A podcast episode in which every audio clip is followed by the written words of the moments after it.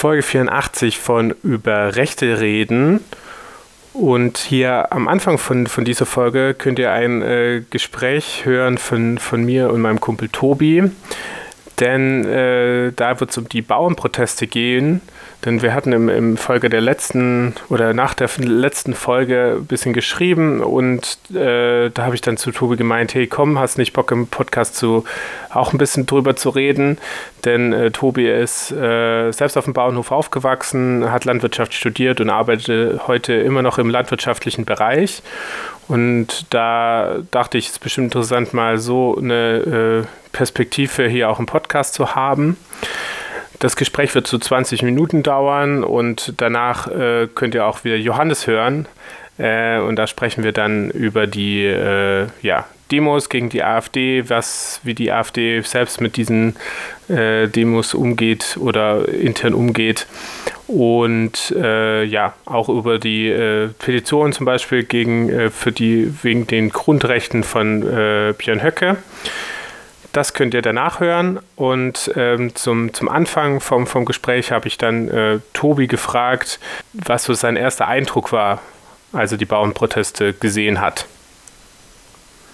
Ja, also was für mich sehr stark ähm, an den ersten Tagen irgendwie im Kopf geblieben ist, ist, dass die, ähm, die unterschiedliche Wahrnehmung in der Gesellschaft von dieser Art der Protest, von, diesem, von diesem Art des Protests ich meine, wir haben ja in, in den letzten Jahren sehr viel und ausgiebig ja auch viel ähm, gehört von der letzten Generation und wie die Straßen blockieren und was da für Debatten geführt wurden anschließend, unterscheidet sich sehr stark ähm, von dem, was die Landwirte oder von den Debatten, die die Landwirte anstoßen, nämlich ähm, ja eine Fachdebatte, wie geht's den Landwirten, wie ist da die Einkommensstruktur, was für eine politische Situation haben die, was könnte man verändern, was könnte man verbessern. Und damit haben die Landwirte eigentlich auch genau das erreicht, was sie wollten. Ähm, also eine, eine super politische Debatte, haben ja auch politisch innerhalb der ersten Tage sehr, sehr viel verändert. Also diese schweren ökonomischen Belastungen, die auf sie zukommen werden, durch die Reduzierung ähm, von, von staatlichen ähm, Hilfsmitteln, die wurde ja zum großen Teil abgewendet und abgeschwächt. Ähm, ja, das war für mich ein sehr ja, ähm, interessanter medialer und politischer Prozess, dass das so unterschiedlich aufgenommen wird, weil bei der letzten Generation hat so meines Erachtens nach ging es da eigentlich von Anfang an nur drum, dass diese Menschen eigentlich jetzt mal wieder zum Arbeiten gehen sollten oder was die sonst so machen, halt Hauptsache runter von der Straße. Aber die Motive scheinen da irgendwie eine Rolle zu spielen, ähm, was es für politische Konsequenzen dann schlussendlich hat. Ja, aber du hast gerade gemeint, dass äh, die Landwirte ja auch schon Erfolg hatten, weil eine, eine, politische Debatte stattfand und natürlich auch diese Subventionen teilweise zurückgenommen wurden. Aber würdest du sagen, jetzt so, ja, ich jetzt mit ein bisschen nach äh, oder Abstand, ähm, hat es überhaupt was gebracht oder war es eher so ein, wie heißt es, so ein Sturm im Wasserglas? Doch, es hat auf jeden Fall was gebracht. Also ich finde es auch ähm, gut, dass man da auf die Straße geht. Als ich das erste Mal von diesen ähm, von, von den Plänen der Ampel gehört habe, dass man eine Milliarde bei den Landwirten ähm, einsparen will, fand ich das auch nicht richtig, weil wir sicherlich ähm, Teile der Wirtschaft haben, die ähm, was, das, was den Verdienst angeht, besser dastehen als die Landwirtschaft in Deutschland, die vielleicht nach ähm, dieser Corona-Zeit eigentlich gerade recht gut dastehen ist, eigentlich recht zwei gute Jahre hatte, aber davor durch unterschiedlichste ähm, ja, großpolitische Ereignisse oder durch ähm, die Auswirkung vom Klimawandel ähm, durch Weltmarktgeschichten einfach sehr stark unter Druck geraten ist und die Landwirte ja schon eine, ähm, die Landwirte sind ja eine Bevölkerungsgruppe, die relativ viel arbeiten für relativ wenig Geld. Da jetzt unverhältnismäßig viel einzusparen, hat mir sich jetzt auch nicht sofort erschlossen und da haben sie auch einen wunden Punkt getroffen und mussten sie im Nachhinein ja auch ähm, relativ viel zurücknehmen. Also ähm, die Einsparung der Subventionen mussten sie zurücknehmen. Genau. Ich meine, man muss ja sagen, dass ja äh, in vielen Bereichen ja gespart wurde. Also ich finde es ein bisschen, äh, fand ich äh, ja, ein bisschen uneindeutig, dass oft gesagt wird, ja, warum müssen wir, muss bei uns gespart werden? Ich glaube, in vielen Bereichen wurde ja schon im bisherigen Haushalt einfach viel gestrichen. Also was, was sozusagen äh, auch in der Entwicklungshilfe, was ja immer gemeint wurde, da wurde, ich glaube, 800 Millionen ja auch gespart, äh, schon oder gestrichen oder in anderen äh, Demokratieprojekten, äh, in der, in der ähm, Sozialgelder auch. Also ist ja jetzt nicht so, dass ja nur bei den Landwirten da gespart wurde. Ähm, aber bei jetzt zum Beispiel bei diesen Subventionen, ähm, da gab es jetzt auch öfters die Diskussion, ähm, die sind ja klimaschädlich. Äh, da wirst du mir wahrscheinlich auch zustimmen. Aber diese Landwirtschaft ist ja auch krass von Subventionen abhängig. Ähm, und da denkt man sich so, wie, wie funktioniert das überhaupt? Also wie kann denn landwirtschaftlich, Landwirtschaft in Deutschland irgendwie überhaupt funktionieren, wenn man so abhängig ist von diesen Subventionen und dann halt so getroffen wird dann? Ja, also das ähm, liegt an der Entwicklung der Agrarpolitik in der Geschichte. Ähm, wir haben ja nach dem Zweiten Weltkrieg in Europa relativ starkes Bedürfnis danach gehabt, dass ähm, Hungersituationen in, in, in den mitteleuropäischen Bevölkerungsteilen eben, ähm, dass man einfach sich zusammengesetzt hat und gesagt hat, das müssen wir vermeiden. Zukunft. Also wie können wir unsere europäische Landwirtschaft gestalten, gemeinsame Märkte schaffen und politische Rahmenbedingungen setzen, dass es nie mehr zu Hungerkatastrophen kommt, wie man es halt während dem Zweiten Weltkrieg oder während den Kriegen davor ja auch gesehen hat. Hat man ähm, gemeinsame Wirtschaftsräume geschaffen für unterschiedliche Industriegüter, aber auch für Landwirtschaft und hat ähm, dann politische Maßnahmen eingesetzt, die in den späteren Jahrzehnten ähm, dann wieder den politischen Handeln auf die Füße gefallen ist. Also mal zum Beispiel Mindestpreise für bestimmte landwirtschaftliche Güter festgesetzt, dann geführt hat, dass ähm, die unsichtbare Hand des Marktes nicht mehr funktioniert hat. Also die äh, Angebot- und Nachfragebildung hat dann nicht funktioniert, weil dieser Mindestpreis ähm, die, die, die wirtschaftlichen Strukturen verändert hat. Und so gab es dann von unterschiedlichen Produkten, beispielsweise Milchprodukte, einfach riesige Mengen, die gar niemand ab, ähm, die gar niemand verzehren konnte, weil dieser Mindestpreis dazu führt hat, dass die Menschen, die Landwirte, Landwirtinnen da einfach sehr viel produziert haben. Deswegen, war die Situation in den 60er, 70er Jahren, hat man versucht, da mit anderen Maßnahmen gegenzusteuern. Haben so die McSherry-Reform. Und man ist dann dazu übergegangen, diese massive Geld, das man ja in die Landwirtschaft gesteckt hat, ähm, nicht mehr über die Produkte und über die Abnahme dieser Produkte zu steuern, dass die Landwirte immer sicher gutes Geld verdienen, auskömmlichen, auskömmlichen Eintrag haben, auskömmlichen Ertrag, sondern über die Flächen, die sie bewirtschaften. Und Flächen, die sie aktuell bewirtschaften, das das aktuelle System, steht auf zwei Säulen. Einmal wir Direktzahlungen für die ähm, Flächen, die Landwirte bearbeiten. Das Geld geht direkt und quasi bedingungslos. Es gibt ein paar Auflagen, die sie einhalten müssen, aber sie sind nicht besonders hoch. Direkt an die, an die Bearbeiter ähm, der Fläche. Und dann gibt es noch eine zweite Säule. Und da sind dann Umweltauflagen beispielsweise drin ähm, ähm, zur Entwicklung der ländlichen Räume, also dass dann bestimmte Auflagen erfüllt werden müssen, die müssen nachgewiesen werden. Das ist ein unheimlicher Bürokratieaufwand. Und dafür ähm, werden die Gelder dann an Landwirte überwiesen in die Fläche. Für die konkrete Ausgestaltung ist teilweise die, die EU zuständig, teilweise der Bund und teilweise auch ähm, die Länder Deutschland. Und darüber bekommt, also über diese Direktzahlung und über die ähm, diese zweite Säule, ähm, der darüber bekommen die Landwirte eigentlich das meiste Geld. Und das ist historisch gewachsen. Sehr viel Geld macht vom EU-Haushalt, ähm, ist es der größte Posten.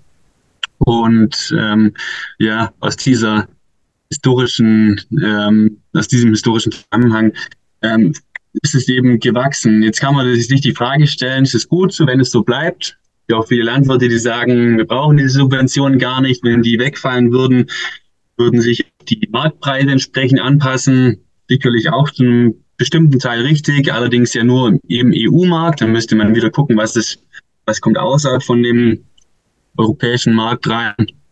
das sind sehr, eigentlich sehr komplexe Zusammenhänge, aber dieser ähm, geschichtlichen Lage entstehen diese Abhängigkeiten. Dann eben auch die enorme, die enorme Abhängigkeit von der Politik, die jetzt einfach sagt, wir wollen mehr von euch erwarten, wir wollen mehr Veränderungen, wir wollen euch das Geld nicht einfach nur geben, sondern wenn ihr dieses Geld wollt, dann müsst ihr auch entsprechende Auflagen einhalten. Und so werden die Landwirte abhängig von, ähm, von politischen Entscheidungen. Und wenn die dann so kurzfristig und so, sag mal, jetzt nicht unbedingt nachvollziehbar getroffen werden und dann steht auch kein Bundeskanzler da, der die Sachen auch irgendwie groß erklärt, sind wir eh nicht gewohnt ähm, von, von Olaf Scholz, dann entstehen, so, entstehen solche Situationen. Vielen Dank. Ähm, ja, äh, das klingt sehr plausibel, aber ähm, also du würdest schon sagen, dass die, also die jetzigen Proteste haben ja auf jeden Fall damit zu tun, dass es ja so eine ganz ab, äh, plötzliche Aktion war. Also es war ja sozusagen nicht, nicht angekündigt, das war ja sozusagen daraus. Aber wenn man jetzt auch viele Proteste hört, geht es ja um was Grundsätzliches. Also äh, grundsätzliche Agrarpolitik ist falsch. Es gibt ja auch eine äh, wenn man so die Demos guckt, dass ja die Ampelpolitik ja per se als schlecht angesehen wird. Ähm, wie, wie kommt man da jetzt raus? Also wie, wie würdest du denn sagen, gibt es da überhaupt eine, äh, eine großartige Lösung jetzt aus diesen Protesten heraus? Naja, also es ist sehr schwierig, aus dieser, ähm, aus dieser Situation wieder rauszukommen, weil da hat man jetzt schon mit dieser mit diesen politischen Aktionen sehr viel verworfen. Also ich sehe das hier, ähm, was in diesem landwirtschaftlichen Diskurs, was da für Argumente ähm, gebracht wurden, was für Aktionen durchgeführt worden. Er muss ja nur an den, an den Robert Habeck denken, der vor der Fähre steht oder nicht runterkommt, ähm, weil sich dort politische Strömungen vermischen. Ja, wir haben einerseits ähm, Landwirte, die unzufrieden sind, weil ihnen äh, staatliche Gelder gekürzt werden und sie um ihre wirtschaftliche Existenz fürchten. Und dann haben wir auch politische Akteure, die das ausnutzen wollen, um ähm, ihre eigene Vision durchzudrücken, die dann wirklich nur eine landwirtschaftliche Komponente hat oder ob da auch andere gesellschaftspolitische ähm, Visionen mit dabei sind. Das ist natürlich jetzt schwierig und da äh, ähm, vermischt sie dieses ganze diese ganze politische Agenda. Und was halt schade ist, dass wir jetzt gesehen haben, dass sehr viele, oder dass ich jetzt auch gesehen habe, ähm, in diesem landwirtschaftlichen Kontext, dass halt viele ähm, Menschen dort mit Argumenten ähm, ja, ums Eck kommen, die jetzt vielleicht in einem offen, demokratischen, pluralistischen und politisch sachlichen Umkreis nicht unbedingt gebracht werden. Und so hat man jetzt eben durch diese, durch diese ähm, Finanzpolitik, weil es ja ursprünglich war, geschafft, eine schwierige Gemengelage aufzubauen, weil da viele Leute unzufrieden, unzufrieden sind oder waren und sich dann womöglich auch ähm, von Kräften beeinflussen lassen, die nicht immer offen und demokratisch und sachlich auf diese ganzen Debatten schauen. Wie kommt man jetzt raus aus dieser, aus dieser Lage? Ja, mit einer, vielleicht einfach gesagt, mit einer ganz klaren Politik, mit einer klaren ähm, Leitlinie, vielleicht mit einer Vision, die sich, ähm, bei denen sich gerade Landwirte auch anschließen können. Aber man muss natürlich auch sagen, diese Vision beinhaltet ja nicht nur die Sicht von Landwirten, sondern von der gesamten Gesellschaft. Und das, denke ich, ist auch ein großer Faktor, was sich Landwirtinnen und Landwirte klar machen müssen, dass sie diese Produkte, die sie produzieren, in einem großen öffentlichen Raum produzieren. Ja, landwirtschaftliche Fläche ähm, sind über 50 Prozent von Deutschland. Und der betrifft nun mal auch die anderen Menschen also Thema Verlust der Artenvielfalt in den landwirtschaftlichen Produktionsräumen betrifft nicht nur Landwirte, sondern auch den Rest der Gesellschaft. Und diesen Ansprüchen müssen auch Landwirte gerecht werden und sich deswegen auch auf bestimmte Auflagen äh, oder an bestimmte Auflagen und an politische ähm, Themen halten. Anderes Beispiel wäre der Nitrateintrag ins Grundwasser. Ja, das betrifft auch andere Menschen. Deswegen müssen Landwirte ähm, auch damit klarkommen, wenn, wenn ähm, der Rest der Gesellschaft in ihre Wirtschaft reinredet und sagt ähm, und ihnen auch auf einem politischen Weg ähm, auch mitgibt, was Grundvoraussetzung ist. Drittes Beispiel, Tierwohl. Tierwohl, es gibt sicherlich viele Landwirte, die würden halt an den Standards jetzt nicht viel ändern, weil es einfach sich so, weil, weil sehr viel passt, ja, Aber wenn, wenn man ähm, Endkunden ähm, in viele Stellen in Deutschland bringt, weil es jetzt umso kleiner das Tier wird, umso schwieriger ist es, ähm, dann glaube ich, dass da viele Leute nicht so einverstanden sind. Auf der anderen Seite ähm, entscheiden die Verbraucher natürlich, wenn sie vor dem Kühlregal stehen, dann meistens doch anders.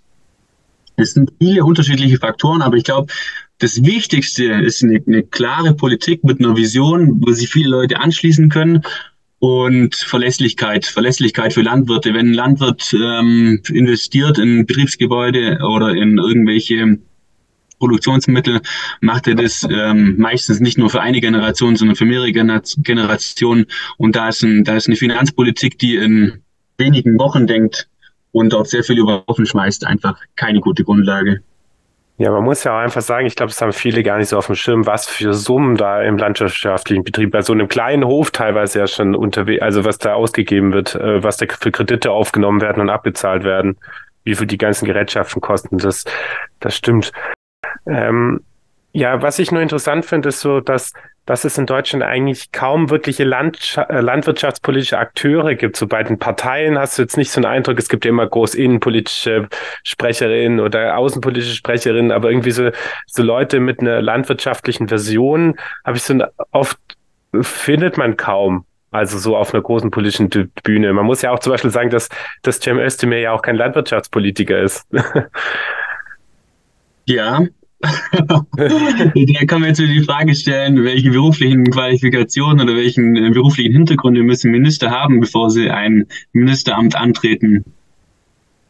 Das stimmt, aber ich meine jetzt nur so, ähm, äh, dass, dass, dass, dass ich nicht so oft nicht den Eindruck habe, dass wirklich nach einer Vision wirklich gesucht wird, also wie du das gemeint hast, dass so eine Linie gefunden wird, sondern dass es ja das, wo, wo ich auch das große, ich meine, wir sprechen, haben ja schon öfters drüber gesprochen, dass ja zum Beispiel auch ein Joachim Buckwit als Vertreter des, des Bauernverbandes ja eigentlich ja auch eine, so eine, oder so ein Bauernverband auch so eine Rolle von einer äh, Idee äh, mitentwickeln könnte als Repräsentant der meisten Landwirtschaft, Landwirte. Aber das findet ja irgendwie so wenig statt. Ja. Das würde der Bauernverband sicherlich ähm, äh, anders sagen aber, also, das ist natürlich jetzt auch meine Meinung, aber ich glaube nicht, dass der Bauernverband ähm, sehr viel Interesse an einer, an einer Landwirtschaft hat, die irgendwie Vision und die Gesichtspunkte von allen gesellschaftlichen Gruppen irgendwie mit inkludieren will. Also natürlich, der Bauernverband ist ja auch da, die Bauern zu vertreten, um dort für eine wirtschaftliche ähm, Sicherheit zu sorgen, politisch zu partizipieren. Ich denke auch, dass der Bauernverband ein sehr starker Verband ist, eine gute Lobby hat. Aber offensichtlich war die Lobbyarbeit bei der CDU einfacher wie bei der Ampel. Aber wer sind denn die, wer sind denn die Fachpolitiker, die, die höchsten Politiker ähm, mit einer landwirtschaftlichen Ausbildung? Oder Studium? Das frage ich mich. Also ich würde so ein paar äh, äh fallen mir ein, Hubert Aiwanger. Hubert Aiwanger? Äh, ich finde das, was ich interessant finde, ist ja, dass ja öfters die Grünen als die große Feinde Landwirt Landwirtschaft so ein bisschen hingestellt werden. Aber ich würde mal sagen, dass die CDU, die Freien Wähler dann jetzt auch, weil die sind ja nicht so bundesweit so stark, und dann als, als Gegenstück die Grünen, die mit der größten landwirtschaftlichen Expertise in ihren Reihen sind, würde ich mal sagen. Also wenn ich mal Politiker in, äh, mir einfallen würden, die, die wirklich äh, Landwirte sind. Da fallen mir zum Beispiel bei den Grünen Martin Häusling äh, zum Beispiel ein im EU-Parlament. Ähm, oder genau, wie heißt sie aus dem, aus dem Allgäu? Ähm, Maria Heubuch. Genau, Maria Heubuch. Und auch im Bundestag sitzen auch grüne Landwirte. Ähm, und halt die CDU hat natürlich auch ein paar, ein paar genau, gerade aus Niedersachsen oder so. Es gibt auch von der FDP noch Gero Hocker. Äh, ich glaube, der ist auch Landwirt äh, aus Niedersachsen. Aber ich meine, ähm, das Problem ist ja auch, dass, dass ja diese, diese ganzen Arten von Landwirtschaft ja ganz unterschiedlich sind, weil in Norddeutschland oder in Ostdeutschland hast du ja Riesenbetriebe und gerade in Süddeutschland sind es ja viel kleinere Betriebe. Äh, wie, wie man das so alles auch unter einen Hund bekommt. Ist ja alles sehr, sehr, sehr, sehr kompliziert. Ja, also und das muss man wirklich sagen, die landwirtschaftlichen Strukturen sind einfach auch kompliziert und sind ähm, nicht einfach irgendwie aus Brüssel zu steuern. Das ist ja auch ein Riesenproblem, was, was ähm, diese ganze Fördergeschichten angeht oder ähm, Auflagen, die aus Brüssel kommen, ob die dann wirklich in der Region, in der die angewendet wirklich, werden, wirklich so sinnvoll sind, ähm, oder die bürokratischen Auflagen, das sind ja alles, das sind alles Themen, da fragt man sich dann schon, ob eine, ähm, ähm, eine, eine Agrarpolitik, die dann wirklich aus der Hauptstadt eines europäischen Verbundes irgendwie äh, raus geplant wird, ob das so viel Sinn macht. Auf der anderen Seite gibt es ja schon ja auch ähm, gerade die Ausgestaltung ähm, der, der zweiten Säule. Es wird sehr stark von den einzelnen ähm, Bundesländern in Deutschland organisiert. Sie machen die, die Regierungen dann der Bundesländer. Das, das, da ist ja schon wieder eine, eine ähm, Aufteilung in die unterschiedlichen ähm, ja, Regionen wieder zu sehen. Ja, aber es ist schwierig. Also die Landwirte können meistens mit einem Thema nicht viel anfangen, ist Bürokratie. Und ich sage jetzt mal, weil du gerade vorhin noch angesprochen hast, ähm, die Grünen werden als, als Hauptfeind dargestellt. Also ja, die Grünen werden ja auch für ganz andere gesellschaftliche Themen als Feind dargestellt, meistens halt aus einer eher konservativeren Ecke. Ähm, es gibt ja auch in der Landwirtschaft, weil wir auch die Komplexität gerade angesprochen haben, eigentlich zwei große Richtungen. Einmal halt konventionelle Betriebe und einmal die Bio-Bewegung, die ich, die ja auch in der generellen Umweltbewegung ähm, spielen die ja eine starke Rolle. Also das ähm, Lebensmittel und die Produktion von Lebensmitteln ähm, hat auch immer einen starken Einfluss gehabt auf, auf Umweltgruppen oder Menschen, die sich für Nachhaltigkeit einsetzen. Ähm, nehmen wir jetzt mal bloß ähm, die Bewegungen, die sich gegen gentechnisch veränderte Lebensmittel einsetzen.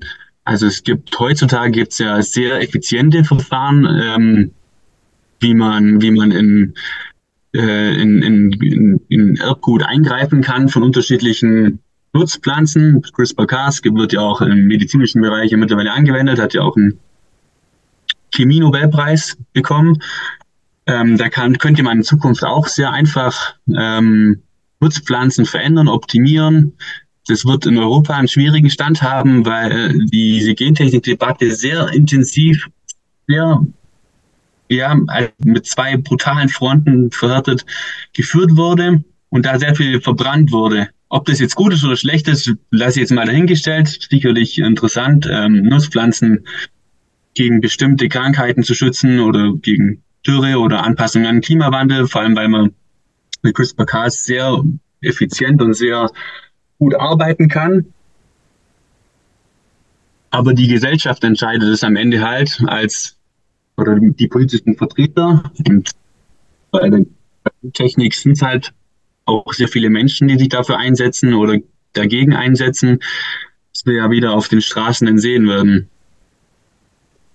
Ja, es ist ja jetzt auch wieder grüne Woche und so. Also es ist ja auch mal jetzt eigentlich ja der Zeitpunkt, wo über viel über Landwirtschaft gesprochen wird in Deutschland. Ähm ja, mega interessant. Also das, was ich jetzt für mich mitnehme, ist, dass, dass wenn wir über Landwirtschaft sprechen, dass wir eigentlich so über unterschiedliche Akteure, unterschiedliche Gegebenheiten sprechen eigentlich und deswegen auch äh, ist interessant, also schwierig ist dann von der Landwirtschaft zu sprechen und ich würde auch für mich jetzt mal so sagen, und dass wir jetzt groß drüber gesprochen haben, da gibt es einfach auch rechte Menschen drin, äh, die dann vielleicht auch andere Ziele haben als andere, aber ich glaube, es ist wichtig als Gesellschaft dann trotzdem eine gemeinsame Lösung zu finden, äh, weil man ja auch darauf einander äh, angewiesen ist. Ähm, genau, aber was, was, was würdest du jetzt sagen? Also ich meine, diese Proteste waren ich glaube, viele haben so ein bisschen, bisschen Angst gemacht. Ich glaube, vielleicht hat manchen auch Mut gegeben. Ich meine, hat jetzt auch diese, äh, äh, ja, die Subventionen sind jetzt erstmal Teil zurückgenommen. Aber was macht ihr jetzt Hoff, was würde dir Hoffnung machen? Ähm, was so die, was die Landwirtschaftspolitik angeht oder auch, ja. Also was, was mir, was natürlich mein Wunsch wäre, bevor wir zur Hoffnung kommen, Wunsch wäre natürlich, ähm, dass von der Bundesregierung raus eine klare und verlässliche Politik ähm, kommt, dass die meistens ja Familienbetriebe einfach für die Zukunft auch klar planen können. Es muss Leitplanken geben, bin ich der festen Überzeugung. Es muss feste Leitplanken geben, auch für die Landwirtschaft Deutschland. Ähm, es muss auch ein Fordern und ein Fördern geben. Und ähm, wenn von der Politik klare Signale kommen, dann glaube ich auch, und das ist, was mir Hoffnung gibt, dass diese diverse ähm, landwirtschaftliche Struktur, die wir in Deutschland haben, also unterschiedliche Standortbedingungen, unterschiedliche Menschen in ganz unterschiedlichen Regionen, ähm, die wirklich, wirklich ähm, innovativ und effizient Landwirtschaft ja auch machen in unterschiedlichen Bereichen und ganz unterschiedliche Kulturen anbauen, dass wir da eben durch diese Vielfalt eine resiliente Landwirtschaft haben, die ähm, auch von der Gesellschaft unterstützt werden in dem, was sie machen. Und zwar dadurch unterstützt werden, dass ich glaube, das wird das eines der wichtigsten Themen sein, dass die Gesellschaft die Landwirte daran unterstützt, dass sie Produkte kaufen, von denen sie wollen, dass sie der Umwelt nicht schaden, dass sie den Landwirten ein austrägliches Einkommen bescheren, dass sie natürlich trotzdem effizient produziert worden sind und ähm, dass in dieser Produktionskette, dass dort einfach ähm, nur Dinge passieren, die für alle Beteiligten gut sind, inklusive den Tieren, die da drin beteiligt sind und den unterschiedlichen Arten, die in diesen Ökosystemen auch leben, in denen produziert wird. Und wenn wir diese Transparenz hinkriegen über diese Wertschöpfungskette, ja, die Transparenz über die unterschiedlichen Wertschöpfungsketten, ähm, dann glaube ich, dass die, die Konsumenten sich da einfach mehr dafür entscheiden. Natürlich jetzt nicht alle und alle nicht heute auf morgen, aber insgesamt ähm, wird mehr Menschen in Zukunft hoffentlich dann auch bewusst werden, was sie mit ihrem, mit ihrem Kauf, mit ihrer Kaufentscheidung für eine Macht haben, auch eine politische Macht. Das glaube ich, dass das den Landwirten dann langfristig auch hilft. So, das war das Interview mit Tobi. Vielen Dank nochmal. Und jetzt geht's weiter mit der restlichen regulären Sendung. In der letzten Folge haben wir ja noch über die äh, Geheimtreffen, über das Geheimtreffen der AfD gesprochen und die, äh, seitdem ist viel passiert, Johannes. Äh, viele Menschen sind auf die Straße gegangen. Ähm, was denkst du darüber? Oder Sag, was der erste Eindruck darüber? Also ich habe mich gefreut, auf jeden Fall, weil das ist ja dann doch so ein großes und starkes Zeichen von, von Menschen gegen äh, Rechtsextremismus gegeben hat. Damit hatte ich nicht unbedingt gerechnet. Daran schließt sich dann aber auch so eine Frage äh, an, die sich bei mir eingestellt hat. Warum eigentlich genau jetzt? Das, das habe ich nicht so hundertprozentig verstanden. Ich meine, klar, diese Recherche von Korrektiv war mit Sicherheit der Auslöser. Da haben viele Leute dann irgendwie gesehen, was die AfD so fordert. Aber ich sag mal, ja, dass die identitäre Bewegung bei AfD-Parteitagen rumhängt und so, das ist absolut nichts Neues. Dass die identitäre Bewegung diese Pläne hat, das ist absolut nichts Neues. Deswegen ist es halt generell eigentlich nicht viel Neues gewesen, was äh, Korrektiv da aufgedeckt hat. Natürlich ist diese, diese Manifestation davon, dass man, dass man wirklich nochmal nachweisen kann, eins zu eins sieht und hört, was da so besprochen wurde, durchaus ein Ereignis, bei dem ich auch verstehe, dass es Leute dann, dann raustreibt, dass man dann sagt, okay, jetzt müssen wir mal ein Zeichen setzen.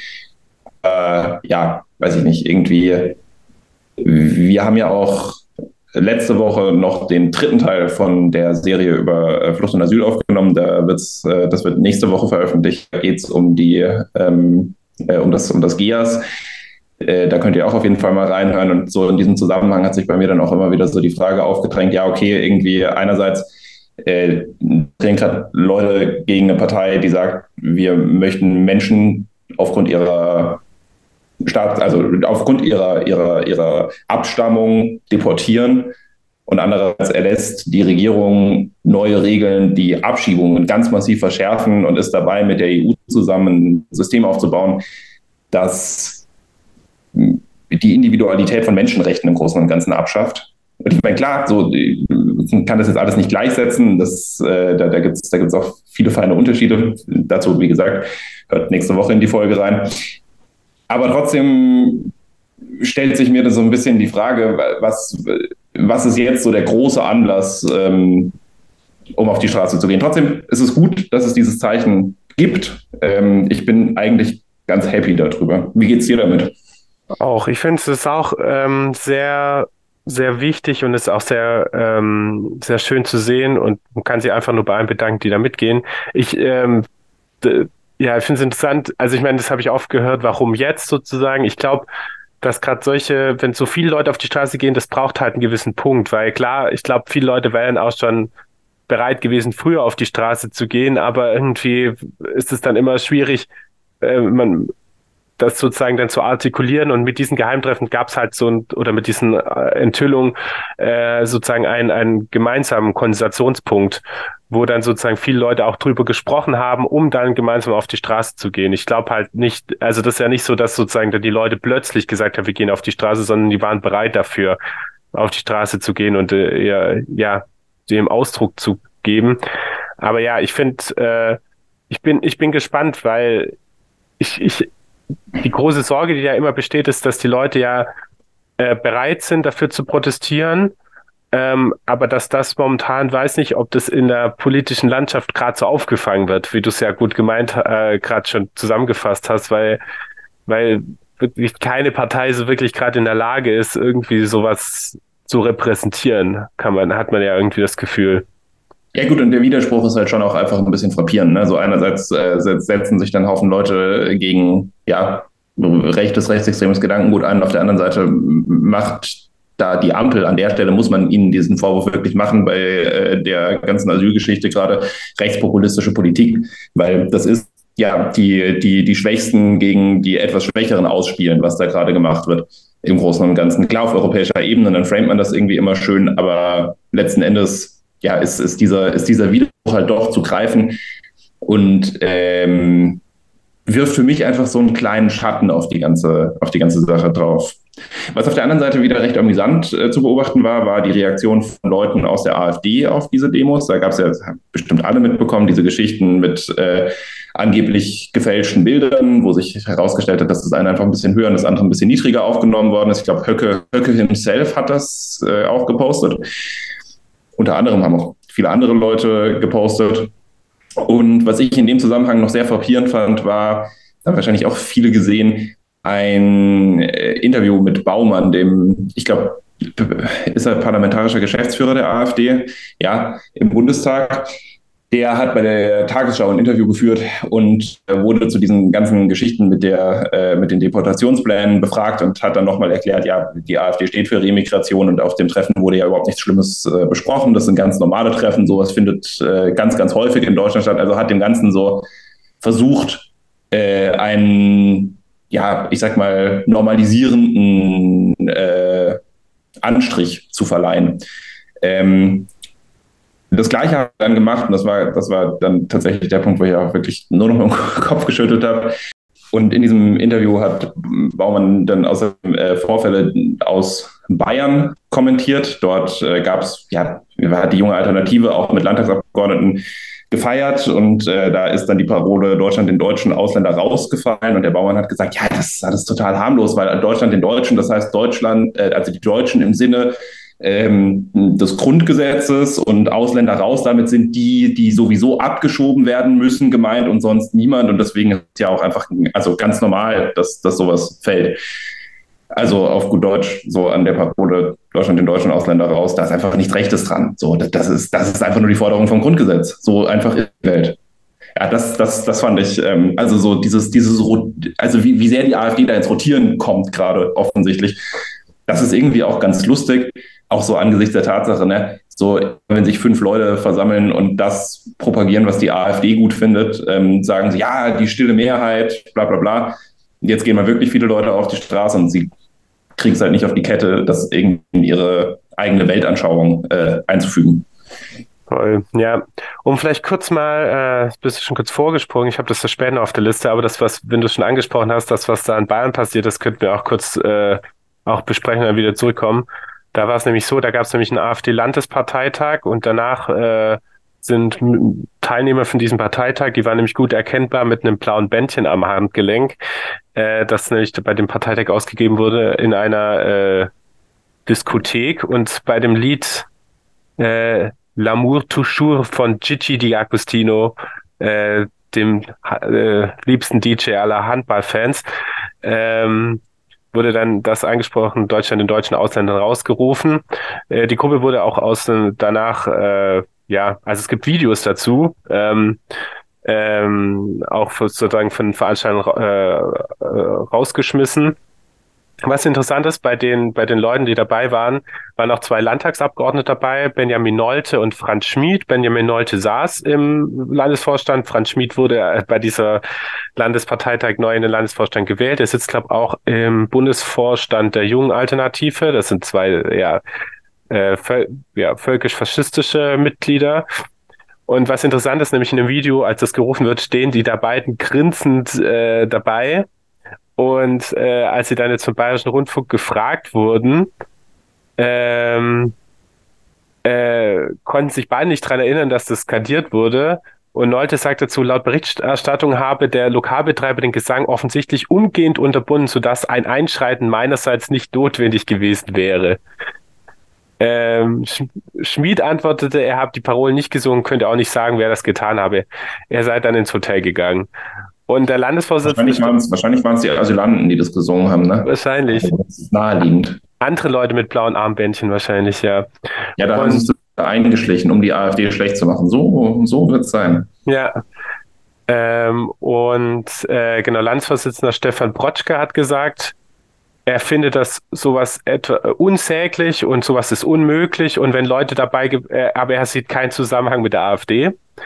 Ähm, und er hat bereits mit der Telef Polizei telefoniert und ihr seht auch keine Beweise vor, ob, ob AfD-Mitglied gewesen sei. Laut Bayerischem Rundfunk ist das aber nicht so. Also der, also der Staatsschutz ermittelt auch.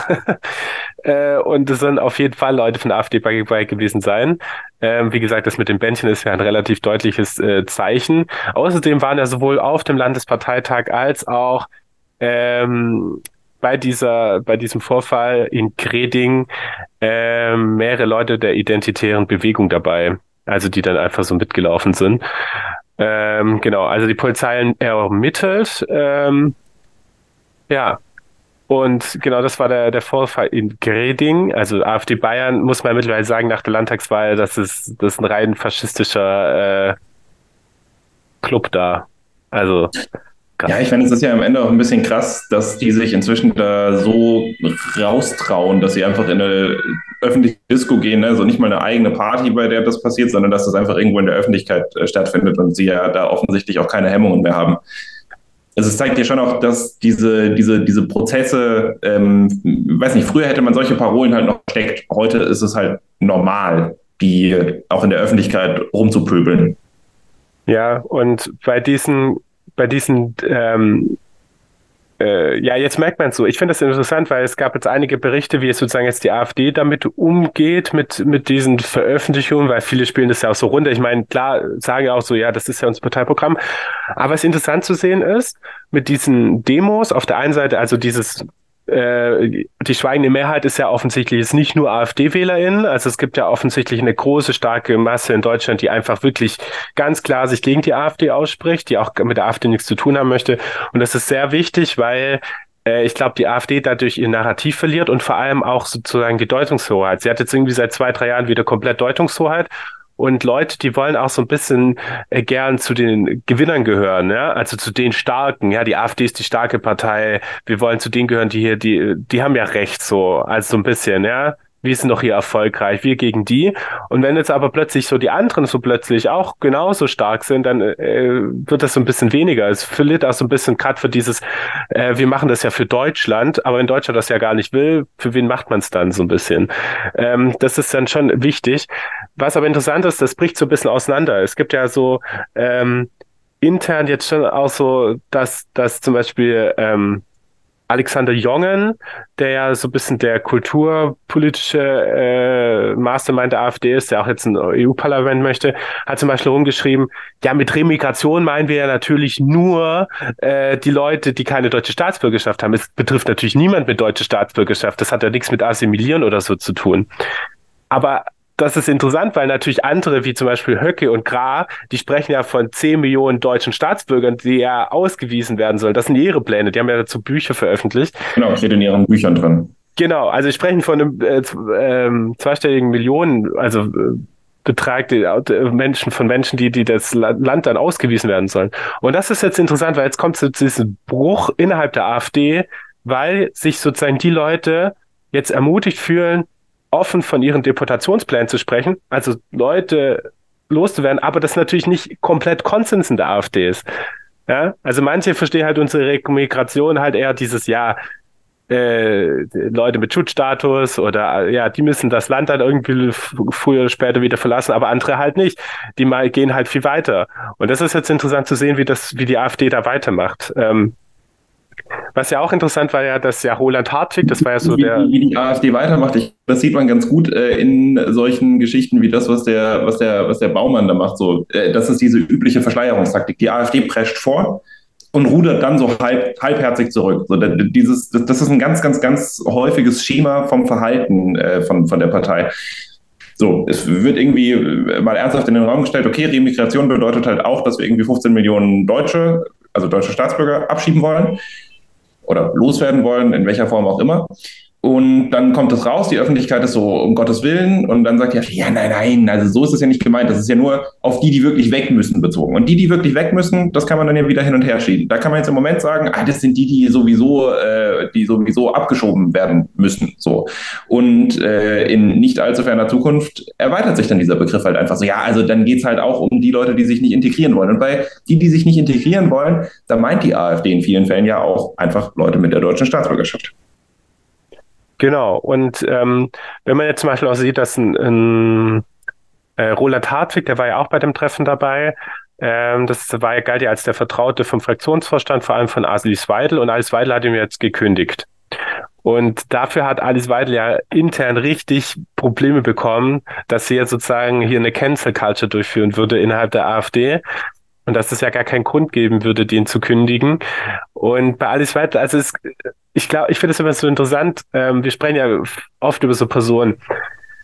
Ich glaube, so gerade so Opportunismus und selber Machtwille und Machtgier ist halt auch was Wichtiges. Die sind nicht Personen, die jetzt unbedingt, also die haben nicht eine wirkliche große ideologische Strategie oder irgendwelche Sachen, die sie unbedingt erreichen wollen, sondern es geht ja eigentlich nur um sie. Und beim Weidel merkt man das voll krass. Auf der einen Seite, wahrscheinlich fühlt sie sich, kann mir vorstellen, hintergangen. Sie wusste nichts, dass daran teilnimmt. Wahrscheinlich war das eher mit Kupala abgesprochen, der ja wohl schon an früheren Sitzungen von diesem Düsseldorfer Forum, also von diesem Möhring, teilgenommen hat und da schon einen engen Austausch stand und deswegen vielleicht diesen Rücktritt äh, ja beschlossen hat von Hartwig. Aber bei Weidel merkt man jetzt halt, äh, dass sie, dass sie immer mehr unter Druck kommt. Also die stand ja, ist ja eh spannend, dass die ja so lange schon äh, noch an der Spitze steht.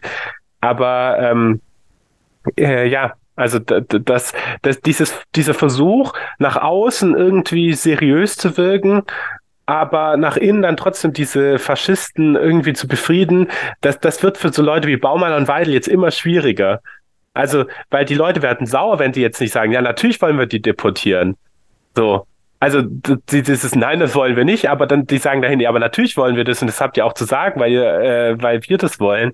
Und die, das wird jetzt interessant zu sehen. Also was machen diese AfD-PolitikerInnen, die, ähm, die ja eine gewisse Seriosität ausstrahlen würden, die, die Teil des politischen Geschäfts sein wollen, ja, eine Gesellschaft irgendwie in der Mitte oder so, die da irgendwie, äh, wie, wie werden sich gegen die Faschisten weiter wehren? Da bin ich gespannt drauf. Ja, wie wird die strategische Ausrichtung aussehen? Ja. Jetzt hat man ja gesehen in den äh, ersten Umfragen, die jetzt veröffentlicht wurden, ähm, Wahlumfragen ist AfD ein bisschen abgesagt. Bezeichnend daran ist in meinen Augen, die AfD ist nicht runtergegangen, als die Geschichte mit diesem ähm, Treffen und der Korrektivrecherche rausgekommen ist, sondern jetzt, nachdem es diese großen Proteste dagegen gab, also das Treffen an sich hat eigentlich gar nichts ausgemacht, nur die Proteste dagegen haben was ausgemacht. Glaubst du, dass das ein Effekt ist, der langfristig anhält? Hat die AfD sich dadurch selber geschwächt, ernsthaft? Ja, schwierig zu sagen, weil ich glaube, die Leute, die die AfD wählen, die waren ja nicht auf den Protesten äh, und wie groß die Verbindungen sind. Aber ich glaube schon, dieses, ähm, was die öffentliche Meinung ist, dass das schon auch immer einen großen Einfluss auf Wahlverhalten legt also wenn die Öffentlichkeit sagt, die AfD ist scheiße, dann kann ich mir schon vorstellen, dass auch gewisse Leute nicht hin, also sagen, dann wählen sie halt doch nicht. Äh, wenn aber halt irgendwie das Gefühl ist, ja, alle wählen irgendwie AfD, also dieses, oh, die AfD im Aufschwung und alles so, äh, also ich glaube, das, das hat einen größeren Effekt so drauf. Ähm, Ob es jetzt schadet, glaube ich nicht. Ich glaube, ähm, von Prozentzahlen nicht. Ich kann mir nur hoffen, dass sozusagen diese Prozesse, die jetzt da ausgelöst werden, halt zu einer weiteren inneren Zerfleischung führt und diese innere Zerfleischung eher dazu führt, dass sie halt immer weniger Personal finden, weil jetzt immer mehr Leute vielleicht dann rausgedrängt werden. Und natürlich, je radikaler sie sind, desto weniger Personal werden sie letztendlich haben. Ähm, und das kann vielleicht zu infrastrukturellen Problemen führen. Also das kann man schon auch hoffen. Hm. Ja, also was ich äh, an der Stelle eine, eine, ganz interessante Einschätzung zu dem Thema fand, äh, die kam von Michael äh, Bonvalot aus Österreich. Ähm, der meinte, ja, die AfD wird jetzt in Umfragen wahrscheinlich erstmal sinken. Ein bisschen die Erfahrung aus Österreich zeigt, nach Skalen geht die FPÖ runter, aber es sinkt nur die Bekenntnisrate. Hm. Es dauert dann eine Weile, aber die Partei wird zurückkommen. So, das ist, das ist so seine Analyse und ich fürchte, dass er damit vollkommen recht hat. Das wird auch bei uns genauso zu sehen sein. Die AfD geht jetzt vielleicht für ein paar Wochen ein bisschen äh, auf Tauchstationen in den Umfragen im Vergleich zu vorher. Ich meine, auf Tauchstationen heißt dann halt, dass sie immer noch wahrscheinlich bei mindestens 16, 17 Prozent sein werden. Und äh, ja, in drei Monaten haben die Leute das eh wieder vergessen. Ja. Fürchte also, ich. Ich belehrt bitte eines Besseren. Ich nee. äh, hoffe. Ja, ich glaube, die, die Hoffnung kann eher darin bestehen, dass vielleicht nicht der AfD schwäche wird, aber der restliche, dass vielleicht der Rechtsruck im Rest des äh, demokratischen Systems vielleicht eher aufgehalten wird, wenn deutlich wird, dass das, ja. Naja, wenn Jens Spahn auch schon Leute nach Ruanda abschieben. Aber gut, lassen wir das. Ja, oder Hubert Aiwanger warnt, dass, äh, dass, dass, dass sich die Demos nicht genug gegen Linksextremismus äh, distanzieren. Ja, ja, äh, gab ja auch eine Springer-Schlagzeile ähm, direkt, dass in München irgendwie böse Linksextremisten die Demo mit organisiert hätten und so. Ja. Ähm, da haben wieder einige Leute die Problemlage erkannt. Genau. Ja, aber ähm, nochmal zu dem Geheimtreffen, machen wir ein bisschen Nachlese, was da mit den AfD-Lern passiert ist. Weil habe ich ja gerade schon gemeint, sie hat jetzt ja versucht, äh, um ein bisschen äh, sich wieder beliebt zu machen. In einem Interview hat sie dann versucht, jetzt den Dexit äh, ins Spiel zu bringen, gegen den ja eigentlich immer war. Das ist so lustig, das ist typisch Weite. Sie macht was, sie schmeißt den wahrscheinlich auch aus so in, Impuls raus. Ja, der hat mich verraten, der Hartwig, dann schmeißt sich raus und alle so, die Rechten dann so, oder die Faschisten dann so, ey, Weitel, ähm, du bist eine Verräterin, wir halten nicht mehr zu dir. Dann Weitel, okay, was wollt ihr haben? Ah, so, inhaltliche Position. Ah, nee, dann kriegt ihr halt den Dexit, den ihr wollt. Dann sage ich, äh, sage ich im Interview, okay, hier, Dexit, das ist eine super Idee. Ich meine, Großbritannien Wirtschaft ist ja komplett am Arsch, aber egal. Dann, das ist ein typischer Meidelwurf. Ich meine, der ist ja voll untergegangen, also zu Recht. Ich finde, man sollte auch nicht drüber sprechen, wenn die AfD den Dexit fordert. Ähm, aber äh, total spannend, Alice Weidel. Ähm, genau, über Kopalla habe ich ja schon gemeint, dass äh, der an früheren Treffen ja schon gut teilgenommen hat. Ähm, dann haben wir Mario Müller nochmal vielleicht nochmal äh, betonen, der ja dabei war, der äh, Neonazi. Ähm, der hat sich dabei ja auch damit gebrüstet, dass er ein, äh, ich glaube, eine Person, die auch bei diesen ähm, Prozessen gegen um die Leute um Lina E mit, ich glaube, als Kronzeuge dabei war, den hat er sozusagen, ähm, als der, glaube sich in Polen versteckt hat, der, hat er irgendwie seine äh, ähm, Adresse rausgefunden und die an, an polnische Hooligans weitergegeben, damit die den verkloppen. Und die haben den auch verkloppt. Ähm, und der hat auch irgendwie schon mehrere äh, Menschen aus dem linken Spektrum äh, irgendwie halt äh, gedoxt und äh, ähm, hat äh, brüstet sich damit auch freudig damit und war dieses Jahr auch wieder bei einer bei einer Neonazi-Veranstaltung äh, dabei. Also das ist ja auch äh, und genau arbeitet, das wollte ich nochmal sagen, weil oft wird gesagt, der arbeitet für einen AfD-Bundestagsabgeordneter. Ich finde es immer ein bisschen lustig, wenn gesagt wird, äh, weil das klingt für mich immer so, ähm, als ob man nicht wüsste, für wen. Und ich finde, es fällt eigentlich mal, mal gut dazu zu sagen, wer das dann ist.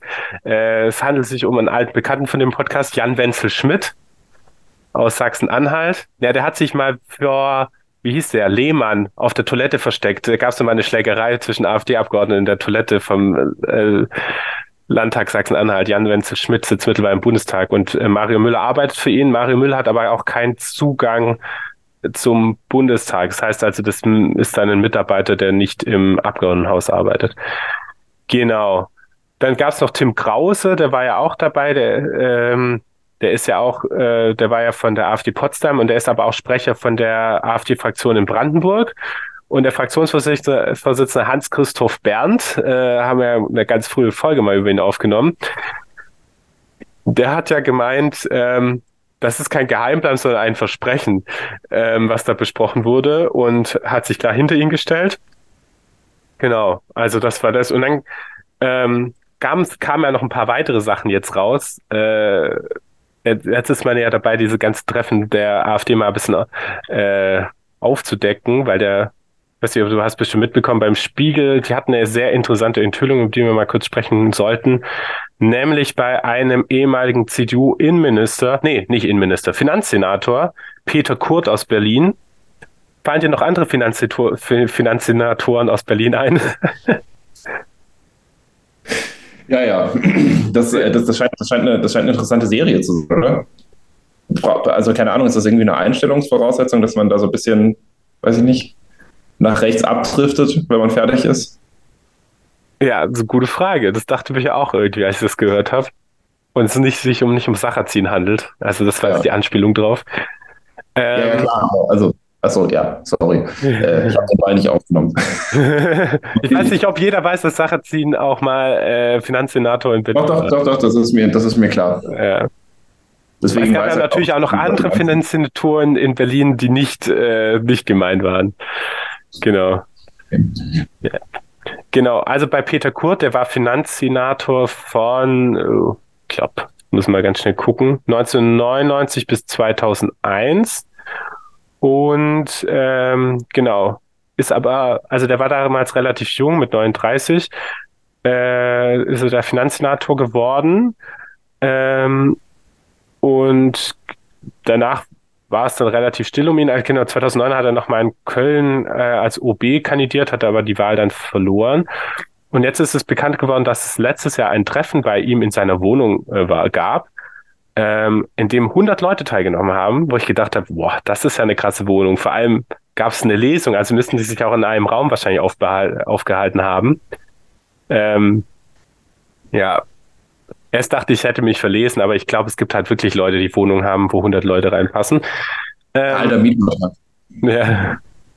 Ähm, genau. Und ähm, was da jetzt so alles rauskam, war, wer war denn so bei diesem Treffen dabei? Das hat äh, Spiegel gestern äh, äh, mal aufgelistet, wer so dabei war. Also es ging um eine Buchvorstellung von Maximilian Krah, äh, AfD-Spitzenkandidat für die EU-Parlamentswahl und ein äh, ja, äh, christlich-fundamentalistischer Faschist. Ähm, und er hat sein Buch Politik von Rechts vorgestellt. Und das hat er ja bei, äh, ja, beim Antaios Verlag von Kubitschek auch geschrieben. Und dabei waren ja unter anderem Benedikt Kaiser, äh, ehemaliger Neonazi und äh, IB-Mann und auch Mitarbeiter bei AfD-Politiker Pohl. Dann waren so Torbe, Torben Prager, äh, parlamentarische Geschäftsführer aus Thüringen, dabei von der AfD Marie Kahn Holoch, Marvin T. Neumann, lang nicht mehr von ihm gehört. Der kürzeste äh, JA-Vorsitzender aller Zeiten. Ich war, ich glaube, zwei Tage, oder? Marvin Timotheus Neumann. Arbeitet ja mittlerweile für AfD-Bundestagsabgeordneter Knauk. Helferich war da. Äh, und dann noch so ein paar andere. Mathilda Martina Huss, also die, der, die, der das Hotel gehört, als er, wo dieses Treffen stattgefunden hat also das Hotel äh, Landhaus Adlon. Äh, Philipp Stein von 1%, ehemaliger Bundessprecher von den rechtsextremen Burschenschaften und von der IB noch Vincenzo Richter und Martin Sellner war, ich dachte, wäre auch da gewesen. Aber ja, genau. War auch, ne? war auch da, genau. Und da wurde das Buch vorgestellt, wer auch da war, das fand ich interessant, war nämlich äh, ähm, Kirstin äh, Brinker, also die Landesvorsitzende Christin Pinker, Landesvorsitzende von der AfD Berlin. Und als das rauskam und sie darauf angesprochen wurde, hat sie gesagt, ja, sie wäre geschockt gewesen über die Gesellschaft und hat dann umgehend ähm, das Treffen verlassen.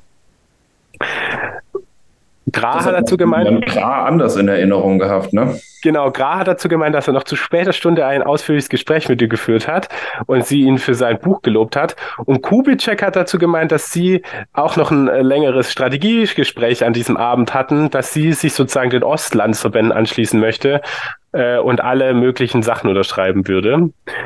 Ähm, ja, Chris, das ist bei Brinke ähnlich wie bei Weidel. Man möchte nach außen irgendwie, weißt du, sie wollen ja Teil von so einer gerade in so Städten von so einer Stadtgesellschaft sein, weißt wo dann die Schönen und Reichen da irgendwie rumhängen äh, und dann überhaupt nicht irgendwas mit äh, Rechtsextremen zu tun haben. Aber ja, ich finde es gut, wenn sowas rauskommt, weil ich finde, die Leute sollen dann wenigstens ehrlich sein. Ja. Kam jetzt auf jeden Fall nicht so gut an. Ich glaube, in der AfD äh, wurde sie auch jetzt generell ziemlich dafür kritisiert. Ich meine, so sieht man ja auch schon daran, äh, wie beispielsweise äh, Grasi hat auflaufen lassen, in Anführungszeichen. Aber ja, also generell scheint man das bei der AfD in Berlin auch nicht so gut aufgenommen zu haben. Ja. Ja, man kann wirklich gespannt sein, finde ich, in ähm, was jetzt da passiert, ja? Also ist das jetzt sozusagen eher so, ja, hier ein bisschen Reibereien und es legt sich wieder, oder ist das jetzt wieder so eine neue, also die AfD hatte immer so Wellen, wo dann plötzlich ganz krass Leute ausgetauscht werden. Also wo dann sozusagen, bei Wahlen ist das ja öfters, na klar, so, aber gerade so bei Vorstandssachen, dass ja dann immer gewisse, zack, ganz neue Vorstände da sind. Und äh, Berlin ist ja eh ein umstritt, äh, sehr zerstrittener Landesverband. Ähm, aber man kann gespannt sein, ob jetzt sozusagen eine Weidel und eine, äh, eine, eine Brinker jetzt in den nächsten ein, zwei Jahren noch ihre Ämter haben. Also ob wir dann sagen würden, okay, vielleicht war sogar diese Demos und diese äh, Enthüllung jetzt äh, wieder hat innerhalb der AfD zu einer weiteren Radikalisierung geführt. Und nicht eine Radikalisierung, sondern äh, eine personelle Radikalisierung. Ja. Wobei, weiß nicht, Krinker ist ja, ich meine, ja, ich will die also Leute normalerweise sind das ja Leute, die einfach mitgehen, wenn es wenn's, wenn's radikaler geht. Das, ja, ich meine nur, ob jetzt sozusagen die Opportunisten ausgetauscht werden durch Ideologen. Ja, ja, gut, klar, klar, das kann ab einem gewissen Punkt passieren, aber ich sag mal, ja, ich glaube, die Strategie, die da verfolgt wird innerhalb von der, äh, also innerhalb von dem gut vernetzten Flügel, der jetzt inzwischen natürlich mehr oder weniger die ganze Partei ist, aber ich sag mal, diese, diese Köpfe um, um Höcke und Co., ist ja durchaus auch so ein bisschen darauf angelegt, dass man noch so Leute hat, die man so ein bisschen vorne hinstellen kann und so tun kann, so ja, guck mal, so schlimm sind wir eigentlich gar nicht. Und da braucht man vielleicht so ein Stück weit eben auch noch diese Opportunitäten bis zu einem gewissen Punkt. Die Frage ist halt, wann man der Meinung ist, dass man sie nicht mehr brauchen wird. Boah, das werden wir dann wohl in Kürze wissen. Genau.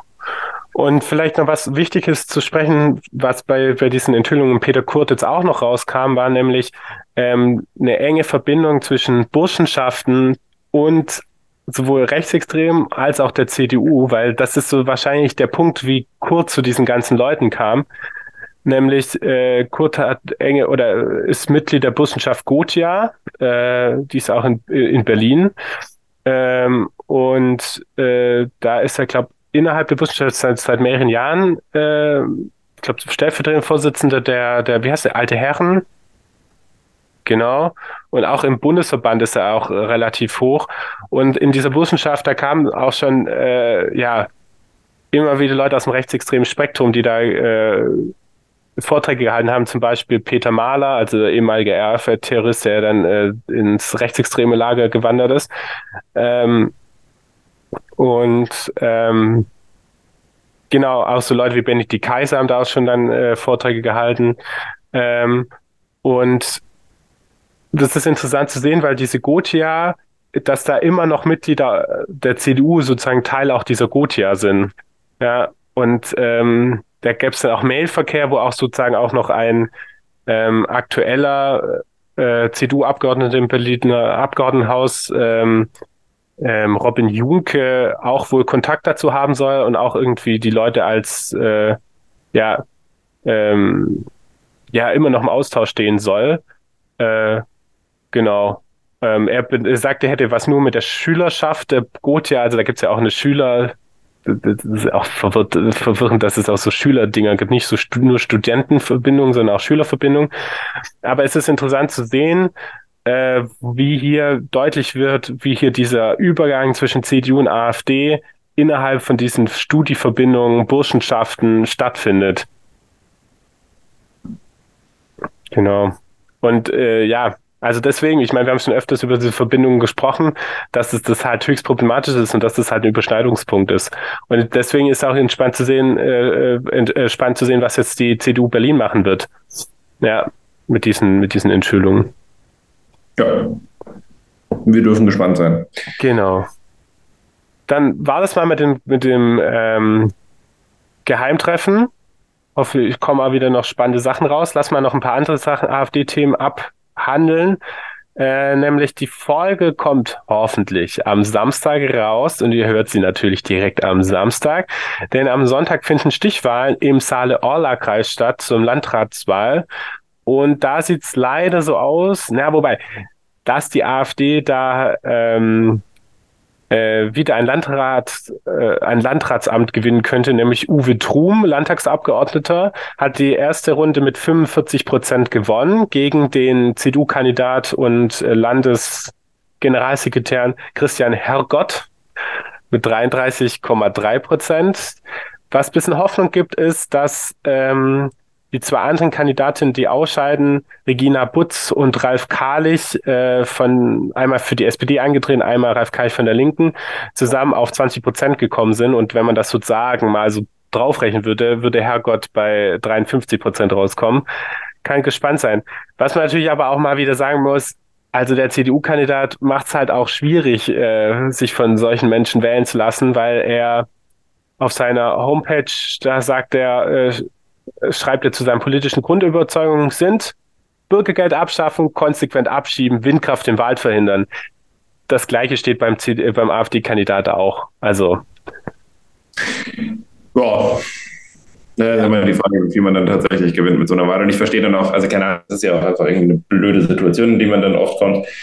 So, man muss sich entscheiden, gehe ich da jetzt hin und unterstütze einen Kandidaten, den ich absolut furchtbar finde, um nur um den AfD da zu verhindern, weil das dann für, also für, für Leute, die halt halbwegs progressiv denken, die einzige, der einzige Grund ist, ähm, zu dieser Wahl zu gehen, der aber inhaltlich im Prinzip ähnliche, ähnliche Sachen vorschlägt. Natürlich nur trotzdem muss man schon sagen, ist immer noch besser, dann so einen CDUler zu wählen, als dass nachher ein AfD da dieses Amt übernimmt. Also ja, man, man muss in dem Fall wohl auf den Herrgott hoffen.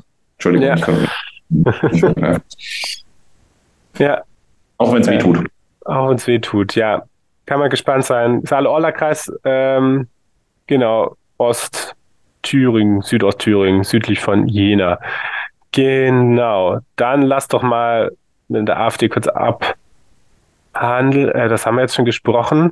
Lass mal über den neuesten Rechtsruck in Deutschland sprechen. Werteunion, das wird jetzt neue Partei. Ja, Hans-Georg Maaßen ist äh, mal, mal wieder am Start und äh, war jetzt der Meinung, dass man die ja, den, den Verein Werteunion tatsächlich äh, in eine neue Partei verwandeln muss. So irgendwo im rechtskonservativen Spektrum scheint noch Platz zu sein. Ja, ähm, wir, haben ja wir haben ja schon das letzte Mal darüber gesprochen, dass, ähm, dass das wahrscheinlich eine gewisse Vor also Vorbereitung ist, um seinem eigenen Parteiausschluss irgendwie entgegenzukommen, weil jetzt, jetzt werden sie natürlich auch ausgeschlossen durch die Kunden eigenen Partei, das ist ja verständlich. Ähm, was interessant ist, äh, ist, dass da noch ein zweiter wichtiger Mann hinter dieser Gründung steht, nämlich äh, Markus Krall. Äh, haben wir auch schon mal bestimmt drüber gesprochen, nämlich so einer der bekannten so Crash-Propheten, total libertär, ähm, und was bei Markus. Ja, passt hier ganz gut zu, zu Max Otte, der auch mal bei der Werteunion äh, eine wichtige Rolle gespielt hat. Absolut in einer Riege. Markus Karl war auch lange Geschäftsführer bei der Digussa Goldhandel, die ja Albrecht von Fink gehört hat. Der, das war ja dieser Milliardär aus München, der der AfD ganz viel Geld gespendet hat. Und Krall hat ja auch sehr enge Kontakte zur AfD. Ähm, ich glaube halt nur, dass zum Beispiel Krall mit dieser AfD-Entwicklung zu diesem, also eher zu einer faschistischen Richtung als statt zu einer libertären Richtung, ähm, wahrscheinlich auch unzufrieden ist und sozusagen mit der Wertunion eine neue Hoffnung sieht, halt so eine libertäre Partei äh, zu etablieren. Also eher weg von Staat äh, hin mehr zu Privatisierung und solchen Sachen. Äh, Privatstädte ist ja auch solche so, so Sachen, die dazu fallen. Was bei Gral interessant ist, dass er sehr eng Kontakt zu äh, äh, zum Kollegen Reus hat. Ja, äh, ihr euch vielleicht äh, der Prinz, der äh, mittlerweile äh, angeklagt ist als mutmaßlicher Rechtsterrorist. Genau, Prinz von Reus, äh, der ja gern König von Deutschland geworden wäre. was war Ende 2022 wurde er festgenommen, die Verfahren, ich glaube, verlaufen jetzt langsam an. Ähm, Und es ist spannend, weil Krall wirklich einen extrem engen Kontakt hat. Krall meint, es wäre nur geschäftlich gewesen, aber es gibt jetzt sehr, sehr viele Beweise, dass, äh, ähm, dass sie sich sehr oft getroffen haben und bei Treffen waren auch noch weitere Leute dabei, die mittlerweile angeklagt sind. Ähm, ich sag mal, ich sag mal so, es ist ja so, dass die, äh, dass die, also die Ermittler haben sich halt diese Verbindungen angeguckt, haben jetzt aber gesagt, ähm, Krall ist nicht Mitglied dieser Gruppe, sondern wird dann als Zeuge äh, in, den Prozess, in den Prozess eingeführt. Natürlich, ne, so heißt das, dass er jetzt nicht irgendwie mit denen das geplant hat. Das wird ihm zumindest nicht irgendwie offen vorgeworfen, aber es heißt ja schon auch, dass man sich über ihn nähere Informationen verspricht, was bedeutet, dass der Kontakt irgendwie recht eng gewesen sein muss zu dieser Gruppe. Oder es ist zumindest naheliegend. Genau, und was auch spannend ist, also es gab wohl bei Treffen hatte er Einladungen, wo sozusagen der Putsch wohl äh, geplant wurde, wo er aber nicht hingegangen ist. Total spannend fand war, dass ähm, also äh, Gral wahrscheinlich gar nicht mal auch, äh, man weiß gar nicht, ob er sozusagen aktiv versucht hat, nicht teilzunehmen, sondern vielleicht auch nicht für so äh, geeignet gefunden wurde.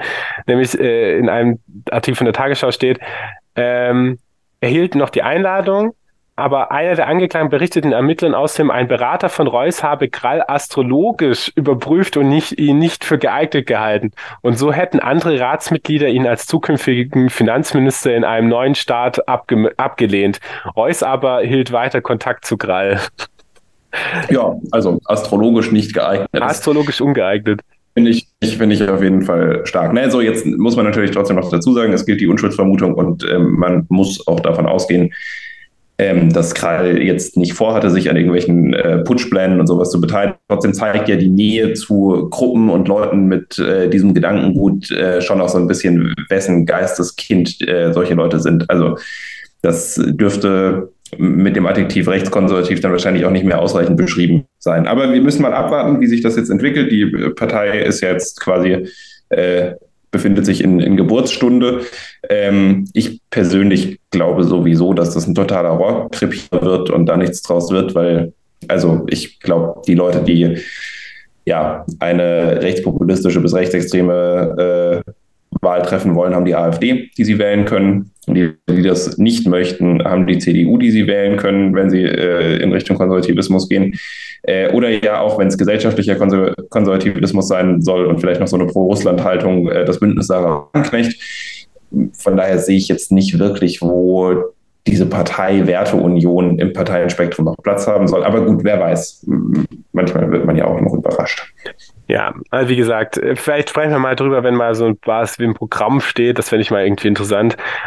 Was aber spannend ist, zwischen Krall und Maaßen soll es ja auch schon krachen. Äh, Maaßen ist nämlich schon zu Distanz gegangen. Er hat nämlich gemeint, dass Krall öfters übers Ziel hinausschießt. Und wenn das Maaßen über einen sagt, dann muss das ja wohl viel bedeuten. Ja. Genau. Dann haben wir jetzt äh, über die Werteunion gesprochen. Ähm, dann lass doch mal zu uns zum Thema der Woche kommen schon mal. Ja. ja, das Thema der Woche. Ich, ich habe mal was vorbereitet. Das passiert ja nicht allzu oft, aber manchmal mache auch ich das. Aber ich muss, Johannes, kurz dazu. Ich glaube, die letzten Folgen beim Thema der Woche fängst du immer so an. Echt? Oh. Okay, da muss ich mir das dringend abgewöhnen. Also ich habe mal wieder was vorbereitet, weil ich das ja sehr häufig mache. Ähm, ja, wir, wir, wir wollten mal sprechen äh, über ein Thema, das gerade sehr aktuell ist und durch eine recht prominente Petition unterstützt wird tatsächlich. Und zwar geht es um ähm, die Grundrechte von Herr Höcke. Es werden sehr viele Leute mitbekommen haben, also mir wurde das Ding auf Social Media wirklich ständig reingespielt. Ähm, es gibt auf kampack.de ähm, eine ja, Petition, die fordert, dass die Macht der Demokratie aktiviert wird und Höcke gestoppt wird. Und dafür soll ihm, sollen ihm die Grundrechte entzogen werden. Das ist eine ja, sagen wir mal, recht äh, weitreichende Forderungen. Es haben Stand jetzt 1,6 Millionen Menschen äh, unterzeichnet. Das ist äh, eine ganze Menge, kann man, glaube ich, guten Gewissens sagen. Ähm, und grundsätzlich ist natürlich für äh, Forderungen danach, die AfD in irgendeiner Form aufzuhalten, ihnen Knüppel zwischen die Beine zu werfen, äh, durchaus begrüßenswert. Wir wollen uns aber jetzt mal so ein bisschen genauer angucken, was ist das eigentlich? Die Grundrechte wegnehmen, die Grundrechte entziehen. Das heißt, äh, der, also der richtige Terminus ist, die Grundrechte sind verwirkt. Was bedeutet das? wie läuft dieses Verfahren ab und was bringt es eigentlich? So, eine Grundrechtsverwirkung kann ausgesprochen werden nach Artikel 18 Grundgesetz. Ähm, die Norm erlaubt es dann dem Bundesverfassungsgericht, die Verwirkung von Grundrechten auszusprechen. Und diese Norm ist, wenn man so ein bisschen die deutsche Rechtssystematik anguckt, eher ein ja, Fremdkörper, kann man durchaus sagen. Ne? So, die, die, die Grundidee ist, so, man hat halt Grundrechte, auf die man sich berufen kann. Und wenn der Staat in diese Grundrechte eingreifen will, dann ähm, muss er das in einem verhältnismäßigen Rahmen tun, um das vielleicht ganz kurz zu fassen. Sprich, wenn man jetzt zum Beispiel sagen würde, wir äh, halten für eine große Gefahr, dass Herr Höcke auf einer Demo spricht und da irgendwie, keine Ahnung, die Leute zu Gewalt anstachelt oder sowas, ähm, und verbieten es ihm deswegen, dann müsste man das mm, im Lichte seiner Meinungsfreiheit prüfen. Die Meinungsfreiheit ist ein sehr wichtiges Grundrecht, das auch sehr weitgehende Kompetenzen gibt und es in der Regel sehr schwierig macht, ja, Leuten sowas zu verbieten, also Höcke zu verbieten, auf einer Demo zu sprechen. Das wäre nach momentanem Stand sehr schwierig.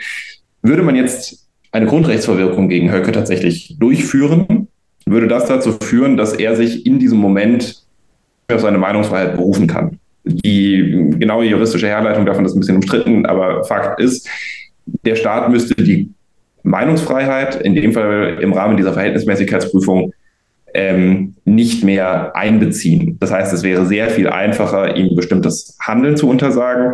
Ganz wichtige Folge, die außerdem äh, damit einhergeht, ist, dass das Bundesverfassungsgericht neben der Grundrechtsverwirkung äh, durch Normen im Bundesverfassungsgerichtsgesetz dazu äh, legitimiert wird, auch die Wahlfähigkeit und die Wählbarkeit abzuerkennen für einen gewissen Rahmen. Und ich glaube, dass es darum ja insbesondere geht bei dieser Petition so, nehmt Höcke die Möglichkeit weg, gewählt zu werden. Jetzt ist diese Norm ja so ein Teil von dem, was immer als wehrhafte Demokratie bezeichnet wird. Die äh, Petition benutzt dieses Wort ja selber, sagt auch so, ja, hier, wir müssen die wehrhafte Demokratie ähm, erzeugen, äh, nicht erzeugen, die wehrhafte Demokratie nutzen, um den Faschismus zu stoppen. Und ganz gerne wird dann immer gesagt, ja, so eine, so diese, diese Norm ist irgendwie, keine Ahnung, eine Lehre äh, aus Weimar gewesen, weil da immer behauptet wird, Weimar sei eine wehrlose Verfassung gewesen. In Weimar hätte man nicht die Möglichkeit gehabt, gehabt äh, antidemokratische Kräfte aufzuhalten und deswegen wäre die Demokratie aufgrund ihrer eigenen Regeln zum Erliegen gekommen. Also ne, so diese Demokratie schafft sich selber ab. Das ist immer so ein bisschen das Framing. Dass das über Weimar schlicht und ergreifend nicht stimmt, weil es dort sehr wohl viele Möglichkeiten gegeben hat, ähm, mit wehrhaften Institutionen vorzugehen. Ja, das, das, das ist, glaube ich, auch hinlänglich bekannt. Äh, Parteien konnten dort zum Beispiel verboten worden. Die NSDAP war ja in manchen Bundesländern zumindest auch zeitweise verboten. Es, also Weimar ist also weniger daran gescheitert, dass es keine Möglichkeiten gegeben hätte, Nazis aufzuhalten, sondern dass kein Wille da war, Nazis aufzuhalten. So kann man das vielleicht kurz zusammenfassen. Für eine Norm wie Artikel 18 gibt es dagegen kein Vorbild in der Weimarer Reichsverfassung. Also so diese, diese Idee, wir nehmen einem Individuum seine Grundrechte weg, die gab es nicht. Das ist auch etwas, was es sonst in der Rechtssystematik sehr, sehr, sehr selten gibt. Es gibt Institute in den ähm, europäischen Menschenrechtsverträgen, äh, das ist die Grundrechts, der Grundrechtsmissbrauch. Da steht, dass jemand, der seine Grundrechte missbraucht, ähm, sich nicht auf sie berufen kann. Und da kann man eben auch sagen, ne, das kann man ähnlich framen, kann man sagen, wenn du deine Grundrechte benutzt, um die Demokratie zu bekämpfen, dann können wir dir deine Grundrechte, also können wir einfach sagen, ich jetzt hier halt nicht drauf berufen. Das ist aber etwas, was sehr viel weniger weit reicht als eine Grundrechtsverwirkung, die ausgesprochen wird, weil die Grundrechtsverwirkung ja sozusagen präventiv äh, sagt, dieses Grundrecht steht für dich generell nicht mehr zur Verfügung. Also du kannst dich in einem Fall, im Fall eines staatlichen Eingriffs generell nicht mehr auf dieses Grundrecht berufen. So. Ähm, wenn man nach juristischen Vorbildern für dieses Konzept äh, sucht, dann stolpert man äh, zwangsläufig so ein bisschen über dieses Stichwort äh, der bürgerliche Tod. Das war eine Konstruktion aus dem Nazirecht, äh, das gegenüber Jüdinnen angewendet worden ist. Ähm, ja, das ist sicherlich nicht das Vorbild der Norm gewesen, im Sinne von, dass man gedacht hat, ach, lass mal dieses Instrument dann anwenden auf Leute, die dann verfassungsfeindlich sind, weil auch die dieses Konzept von bürgerlichen Tod sehr viel weiter gegangen ist. Da ging es nicht nur darum, bestimmte Grundrechte abzuerkennen, sondern wirklich alle Rechte den Leuten abzuerkennen, sogar ihre Rechtsfähigkeit ihnen abzuerkennen. Ähm, trotzdem erinnert es, sage ich mal, eher an äh, recht dunkle Zeiten, wenn der Staat sagt, wir nehmen jemandem ein bestimmtes Grundrecht ganz weg. Und außerdem, das ist dann vielleicht noch so eine systematische Grundkritik an diesem ganzen Konzept, die man da anbringen könnte. Wenn der Staat sagt, du kannst deine Grundrechte verwirken, bedeutet das, dass der Staat damit, ähm, ich gewähre grundsätzlich Grundrechte, die ich dann wieder wegnehmen kann in einer bestimmten Situation. Und das geht, finde ich, in einem universalistisch gedachten äh, Menschenrechtsverständnis eigentlich so ein bisschen konträr zu der Idee, dass man sagt, die Grund- und Menschenrechte sind zuerst da und der Staat schützt die dann. Weil in diesem Verständnis ist es so, dass der Staat diese Grundrechte schafft. Wenn man aber sagt, Menschenrechte sind universell und gelten immer, dann sind die Grundrechte auch da, wenn kein Staat da ist. Und das geht damit so ein bisschen konträr. Das ist jetzt aber eher so eine theoriesystematische Kritik, die ja vielleicht die tatsächliche Anwendung nicht die größte Rolle spielt.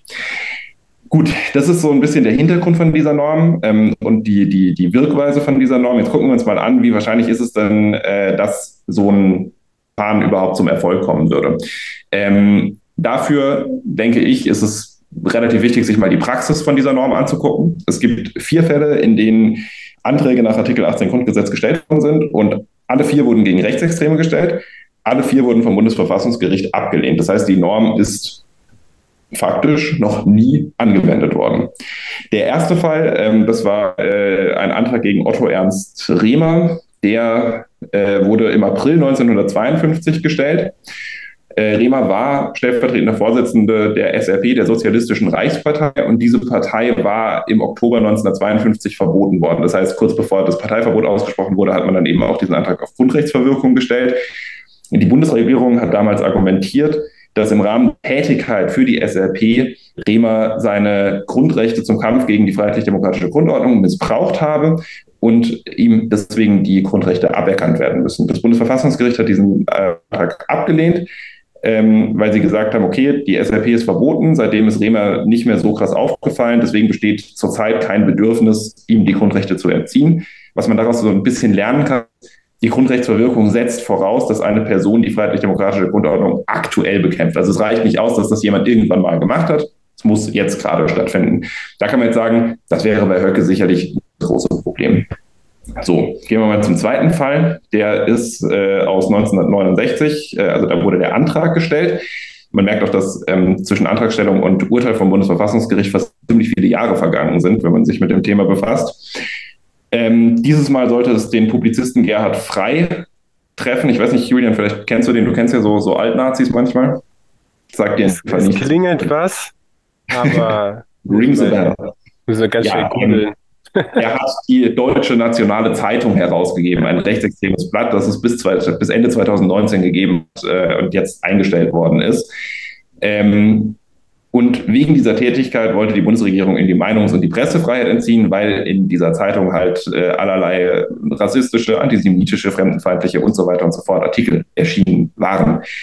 Frei hat diese, bestritten, dass er solche Einstellungen hat. Genau, und vor allem war er auch Bundesvorsitzender der DVU, Deutschen Volksunion, von 71 bis 2009.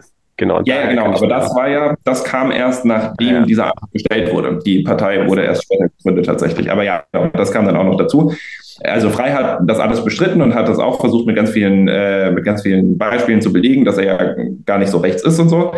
Ähm, und äh, das Bundesverfassungsgericht hat dann äh, darauf hingewiesen, naja, das, was der Frei so von sich gibt, das findet überhaupt keine gesellschaftliche Resonanz. Und deswegen kann man bei ihm auch nicht davon ausgehen, dass er eine ernsthafte Gefahr für die FDGO wäre. Äh, ja, in der Zwischenzeit, Julian hat es gerade schon gesagt, wurde dann noch, hat Frei dann noch die DVU, also Deutsche Volksunion, gegründet. Äh, erstmal als Verein, später wurde das dann zur Partei. Das hat dem Bundesgericht aber insgesamt nicht gereicht, woraus man so ein bisschen ableiten kann, okay, hm, damit man tatsächlich von der Gefahr ausgehen kann, muss die Person auch irgendwie öffentliche Resonanz finden. Man könnte so ein bisschen sagen, das ist wie bei der Potentialität beim Parteiverbotsverfahren. Also es muss auch so sein, dass die Person irgendwie eine Chance hat, wirklich die Gefahr, die sie ausstrahlt, zu entfalten. Äh, ein einsamer Spinner, in Anführungszeichen, reicht nicht aus. Also auch da abgelehnt, äh, die Grundrechtsverwirkung. Die ähm, anderen beiden Fälle äh, stammen aus den 90ern. Das waren Thomas, Thomas Dienel und Heinz Reis, Reists. Das sind beides Neonazis gewesen äh, und ihnen wurde mittelbar nach den Brandanschlägen, Brandanschlägen von Mölln, bei dem Rechtsextreme zwei von türkischen Familien bewohnte Häuser angezündet hatten und äh, dabei drei Menschen getötet hatten. Äh, da wurde der Antrag gestellt, ihnen die Grundrechte zu entziehen. Ähm, beide waren wegen verschiedener Delikte, Volksverhetzung und Beleidigung vor allem äh, schon zu Haftstrafen verurteilt worden. Das Bundesverfassungsgericht hat beide Anträge abgelehnt, weil die Strafen äh, der Neonazis zur Bewährung ausgesetzt worden waren oder umgewandelt worden waren kurz vorher und sie gesagt haben, okay, das setzt ja eine negative Prognose hinsichtlich der zukünftigen Straffälligkeit voraus und dementsprechend muss man jetzt davon ausgehen, dass ja auch in Anführungszeichen nicht mehr so viel kommt, was gegen die FDGO gerichtet ist. Also auch da wurden die Anträge abgelehnt. Das Lustige ist, äh, das wurde nicht mal schriftlich begründet. Ähm, also das, das, Verfahren lief so ab, dass das Bundesverfassungsgericht keine schriftliche Begründung dafür abgegeben hat, aber in der Pressemitteilung hat dann schon so eine Art Begründung stattgefunden. Auch da also kein Erfolg bei, ähm, bei, bei, dem, bei dem Verfahren. So, und äh, das ja, wirft jetzt so ein bisschen die Frage auf, sicherlich könnte das bei Höcke anders sein. Ich habe schon so ein bisschen angeteasert. Ich denke schon, dass es bei Höcke anders sein könnte, weil gerade so diese ganzen Kriterien von äh, aktueller Gefährlichkeit äh, aktuellen Bekämpfen der FDGO und so, das kann man ihnen durchaus unterstellen. Das, das fällt jetzt nicht unendlich schwer zumindest. Dann ist es aber so, dass mit der Norm noch so ein paar rechtliche Unsicherheiten einhergehen. Ähm, das richtet sich zum Beispiel auf die Frage, naja, so, man kann Höcke jetzt die Grundrechte nach dem Grundgesetz entziehen. Was passiert aber mit den Grundrechten, die er durch die Landesverfassung vermittelt bekommt? Und da gibt es juristisch dann unterschiedliche Auffassungen. Es gibt Leute, die sagen, wenn das Grundgesetz äh, ihm die Grundrechte entzieht, dann bricht Bundesrecht Landesrecht und auch die Landesgrundrechte sind entzogen. Es gibt aber auch Leute, die sagen, nee, nee, die Landesgrundrechte haben halt eine eigene Wirkweise. Die können vom Bundesverfassungsgericht gar nicht entzogen werden und die gelten dann weiter. Das wäre eine merkwürdige Rechtsform. Also das ist so ein bisschen ja einfach umstritten in der juristischen Fachliteratur. Da gab es jetzt kürzlich auch einfach äh, Aufsätze, die in verschiedene Richtungen gingen. Ähm, dann stellt sich eine ähnliche Frage hinsichtlich der Grundrechte auf internationaler Ebene. Also auch da, ne, so EMRK und Grundrechtecharta, so sie anwendbar ist, das ähm, wäre, ja, müsste man ein bisschen konstruieren. Ähm, aber auch die bieten ja Höcke Grundrechte, die selbstverständlich nicht durch ein Urteil vom Bundesverfassungsgericht einfach aufgehoben werden können. In diesen Ordnungen gibt es aber dann jeweils äh, die vorhin schon erwähnten Missbrauchsklauseln, sodass man wahrscheinlich dazu kommen könnte, zu sagen, okay, die Gerichte würden, wenn sie dann Fälle zu prüfen hätten, äh, vermutlich zu dem Ergebnis kommen, ja, Höcke hat seine äh, Rechte missbraucht und ist dementsprechend, kann sich dementsprechend nicht auf sie berufen. Also gerade wenn man sich so die, also gestern habe ich noch einen Vortrag von einem Rechtswissenschaftler gehört, äh, Professor Matthias Hong von der Hochschule Kiel, der äh, hat recht überzeugend dargelegt, dass der EGMR ja eine, ja, sagen wir mal, Tradition hat, ähm, bei deutschen Neonazis recht schnell zu sagen, ihr missbraucht eure Grundrechte sowieso. Dementsprechend könnte es auch da gut sein, dass das Ganze ähm, keine weiteren Probleme mit sich bringt. Um da so ein bisschen für sensibel zu machen, es gibt da durchaus rechtliche Fallstricke bei, äh, über, über das dieses ganze Konstrukt noch fallen könnte. Und dadurch, dass es eben noch nie wirklich zur Anwendung gekommen ist, also noch Grundrechte als verwirkt ausgesprochen worden sind, ist es halt an vielen Stellen unklar, was wirklich passieren wird, wenn man diesen Antrag stellt. Gut, und ich meine, das ist dann ja am Ende vielleicht so ein bisschen die Gretchenfrage. Was ist eigentlich der politische Nutzen davon? Ne? Ich habe es vorhin schon so ein bisschen angesprochen. Es ist ja nicht so, dass ich sagen kann, ich verbiete, also das Bundesverfassungsgericht kann die Grundrechte entziehen. Das bedeutet, dass sie Höcke die Möglichkeit, sich auf die Grundrechte zu berufen, entzieht. Das bedeutet aber nicht, dass Höcke nicht mehr von sich aus sich öffentlich äußern darf zu irgendwas. Die Wählbarkeit kann ihm aberkannt werden. Ja, das ist ein sehr, sehr, also das ist wahrscheinlich auch der wichtigste äh, Teil von dieser Grundrechtsverwirkung, über den wir gerade sprechen. Und es ist natürlich einfacher, seine Grundrechte, also seine, seine Freiheiten einzuschränken. Man kann ihm leichter Sachen verbieten. Nur in vielerlei Hinsicht bleibt es ja dann dabei, dass er die AfD weiter steuern könnte, selbst wenn ihm die Grundrechte aberkannt sind. Er muss ja nicht selber Ministerpräsident werden, um äh, Politik wesentlich mitzubestimmen. Und da stelle ich mir schon so ein bisschen die Frage, was nutzt es denn eigentlich, der Einzelperson Höcke jetzt die Grundrechte zu entziehen? Für mich persönlich stellt sich dieses ganze Instrument sowieso als grundsätzlich fragwürdiges Instrument dar. Vor allem muss man aber sagen, wenn man es jetzt einsetzt, gegen eine Person, dann müsste es so sein, dass man dann das Gefühl hat, okay, diese Person ist gefährlich und wenn ich es gegen diese Person eingesetzt habe, dann ist die Gefahr auch weitgehend gebannt. So, also wenn die AfD sich nur über Höcke definieren würde, dann könnte man da eher drüber nachdenken. Ich habe nicht den Eindruck, dass die AfD stirbt, sobald Höcke sich nicht mehr wählen lassen kann. Unter Umständen gibt es der Partei sogar noch ein bürgerlicheres Profil, es ganz blöd läuft. Also, ja, nein, nicht ernsthaft in Thüringen, aber ich äh, weiß nicht, vielleicht, vielleicht fällt es dann so ein bisschen leichter, ja, ja, der Höcke, der, der ist ja jetzt nicht mehr in der ersten Reihe. So, weiß nicht, vielleicht fällt es dann manchen Leuten leichter, ihr Kreuz bei der AfD zu machen, kann ja sein. Das heißt, dass, äh, da gibt es einfach ja, diverse Fallstricke, über das man da auch in der praktischen Anwendung von dieser Norm fallen könnte. Mir scheint es dann oft eher als symbolischer Akt gefordert zu werden. Und vor einer, vor einer Sache möchte ich da auch äh, ganz ausdrücklich warnen, weil ich habe jetzt häufiger gelesen, Grundrechtsverwirkung statt Parteiverbot. So, als ob man sagen würde, ja, das, das Parteiverbot, das ist wieder ein bisschen heavy. Wir machen mal lieber eine Grundrechtsverwirkung gegen Höcke. Das ist irgendwie so ein milderes Mittel und dann ist das alles nicht so schlimm.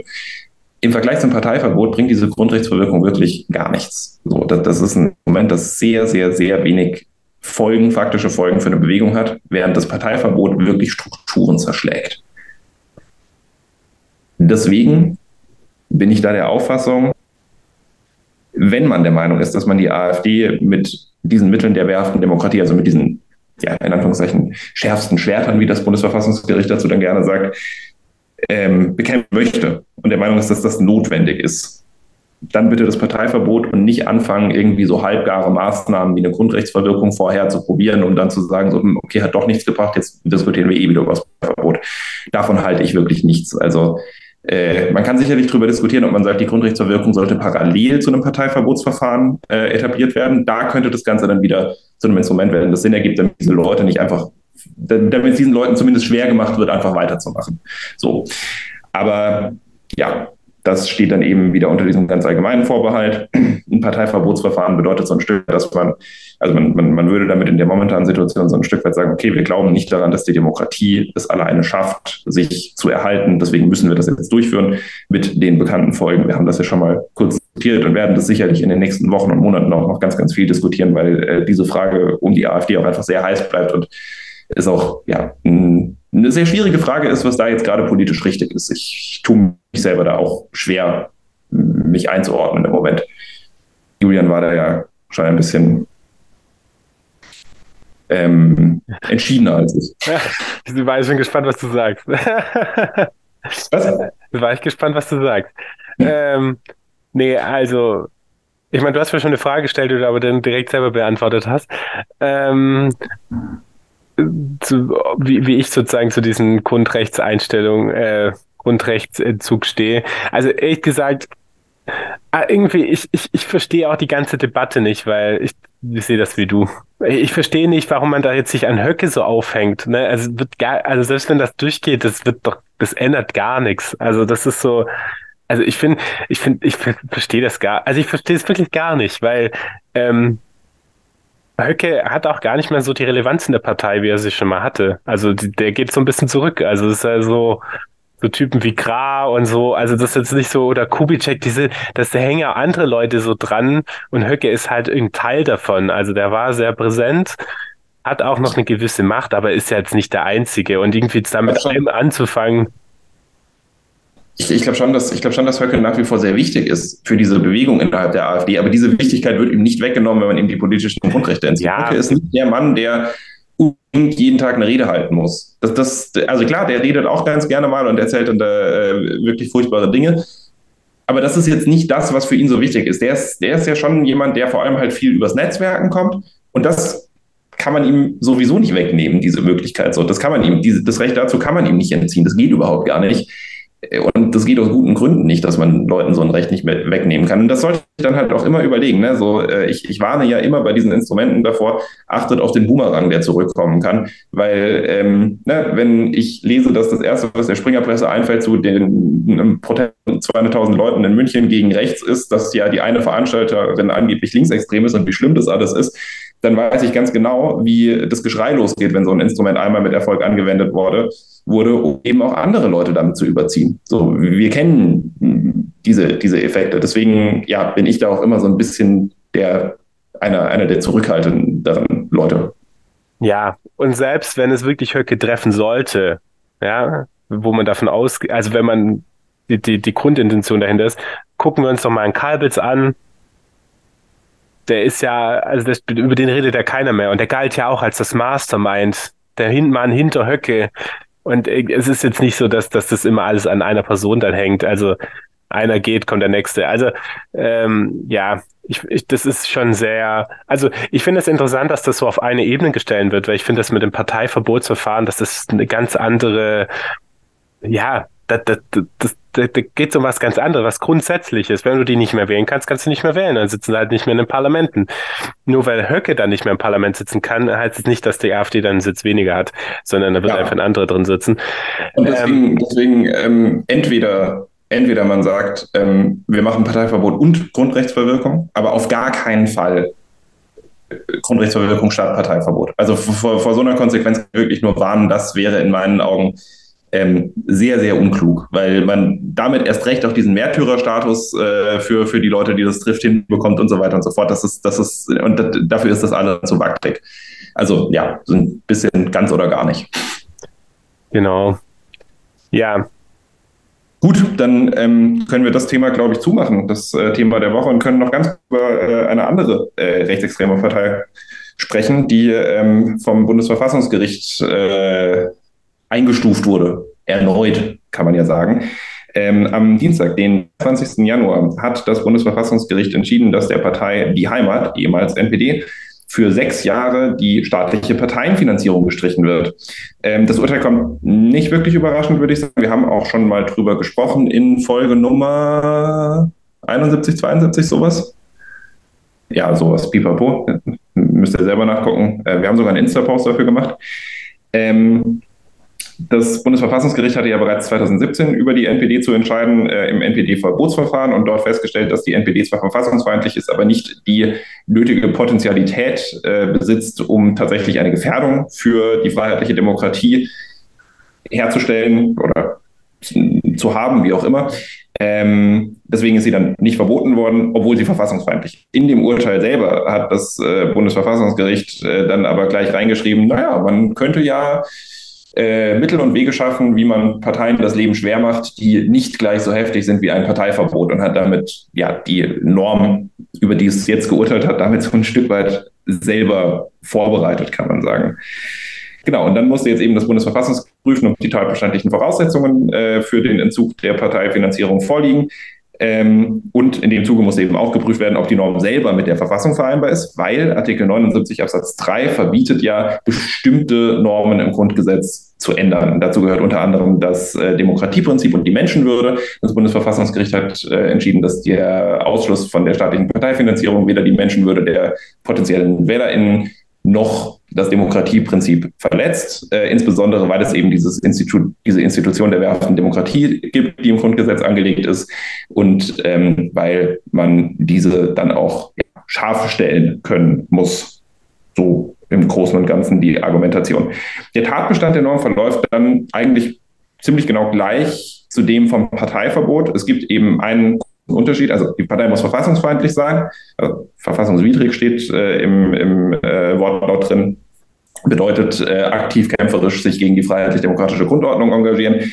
Ja, also ganzen Probleme mit, was eigentlich die FDGO ist, schwebt da wieder mit drin. Das Bundesverfassungsgericht hat dazu ja im NPD-Verbotsurteil äh, so ein bisschen eine Neujustierung vorgenommen und hat das Ganze auf die drei wesentlichen Merkmale Menschenwürde, Demokratie und Rechtsstaat runtergebrochen. Ähm, und dann ist es eben so, dass die Partei, um verboten zu werden, darauf ausgehen muss, die freiheitlich-demokratische Grundordnung zu beseitigen. Und für, die, für den Finanzierungsentzug reicht es aus, wenn die Partei darauf ausgerichtet ist. So. Und das darauf aus, also das, äh, das, das, das darauf ausgehen, das hat das Bundesverfassungsgericht eben mit diesem Merkmal der Potentialität äh, ausgelegt und gesagt, okay, das heißt, es muss auch die gewisse Chance bestehen, dass das Ganze Erfolg hat, während beim darauf ausgerichtet sein es ausreicht, dass die Partei wirklich planmäßig das Ziel verfolgt, diese Ordnung abzuschaffen. Und das hat das Bundesverfassungsgericht für die NPD bestätigt, ähm, weil sie gesagt haben, naja, das haben wir 2017 ja schon mal bestätigt und seitdem hat die Partei nicht mal ein neues äh, Parteiprogramm aufgelegt. Dementsprechend ähm, liegen die Voraussetzungen vor und die Heimat beziehungsweise ja, ehemals NPD bekommt jetzt erstmal keine Kohle vom Staat mehr, selbst wenn sie bei Wahlen erfolgreich genug sind. Wie genau das mit der Parteienfinanzierung funktioniert und was das für die äh, Partei Die Heimat wirklich bedeutet, könnt ihr eben in dieser anderen Folge nochmal genauer hören. Folge 71, du hast vollkommen recht. 71, okay. Genau. Und was bedeutet das für die AfD? Für die AfD bedeutet es genau gar nichts. Auch das habe ich jetzt schon gelesen. Äh, das wäre irgendwie so eine Vorbereitung für ein Verfahren gegen die AfD. Ist totaler Blödsinn, weil die AfD und die NPD ganz unterschiedliche Parteien sind. Ähm, man könnte natürlich diesen Antrag auf Partei, äh, also Finanzierungsentzug auf der NPD, äh, bei, der, bei der AfD stellen. Davon halte ich aber ähnlich wenig wie äh, von einem isolierten Antrag darauf, bestimmten Leuten ihre Grundrechte zu entziehen, ähm, weil man auch damit äh, nur auf eine ganz komische Art und Weise ein Symptom bekämpfen würde und sich nicht dazu durchringt, äh, ja, sag mal, den, den harten Schnitt zu wählen. Ähm, und ne, ich möchte nur mal sagen, ähm, wie absurd dieses ganze Verfahren dann wäre, weil dann würde man ja die AfD bei der dieses, diese Frage nach der Potentialität gar nicht das Problem ist, weil das die AfD zu viel Einfluss hat oder so viel Einfluss hat, dass sie die äh, Demokratie ernsthaft gefährdet. Darüber muss man sich keine, keine, keine, Gedanken machen. Die Frage, die spannende Frage bei der AfD ist, ob das Bundesverfassungsgericht die Verfassungswidrigkeit der Partei feststellen würde. Und dann käme man bei einem Ausschluss für die Parteifinanzierung bei der AfD zu dem absurden Ergebnis, dass die Verbotsvoraussetzungen vorliegen und die Partei das gerichtlich auch bestätigt ist und die Partei trotzdem nicht verboten wird. Das wäre irgendwie schreck. Und ansonsten, wie gesagt, Wer irgendwie behauptet, dass das eine Art Vorbereitung oder Übung gewesen wäre für die AfD, der äh, ja, sieht die offensichtlichen Unterschiede, die es zwischen NPD und AfD gibt, nicht und sieht vor allem nicht, dass natürlich ganz neu Beweis erhoben werden muss für die AfD, all das ermittelt werden muss, was zur Verfassungsfeindlichkeit führen kann und so weiter und so fort. Das ganze Verfahren ist also ein anderes. Zum Abschluss der Folge haben wir natürlich wieder noch einen AfDler der Woche und diese Woche ist es Siegbert Dröse. Siegbert Dröse wurde als Frank Siegbert Dröse 1969 in Leipzig geboren und äh, floh 1989 über äh, die ungarische Grenze äh, in den Westen. Äh, dort machte er äh, in Hamburg eine Ausbildung äh, zum Hotelkaufmann, leitete auch in Leipzig dann ein Restaurant, soll aber, bevor er dann der AfD beigetreten sind, äh, sehr hohen ähm, Schulden angehäuft haben und auch Privatinsolvenz gewesen sein.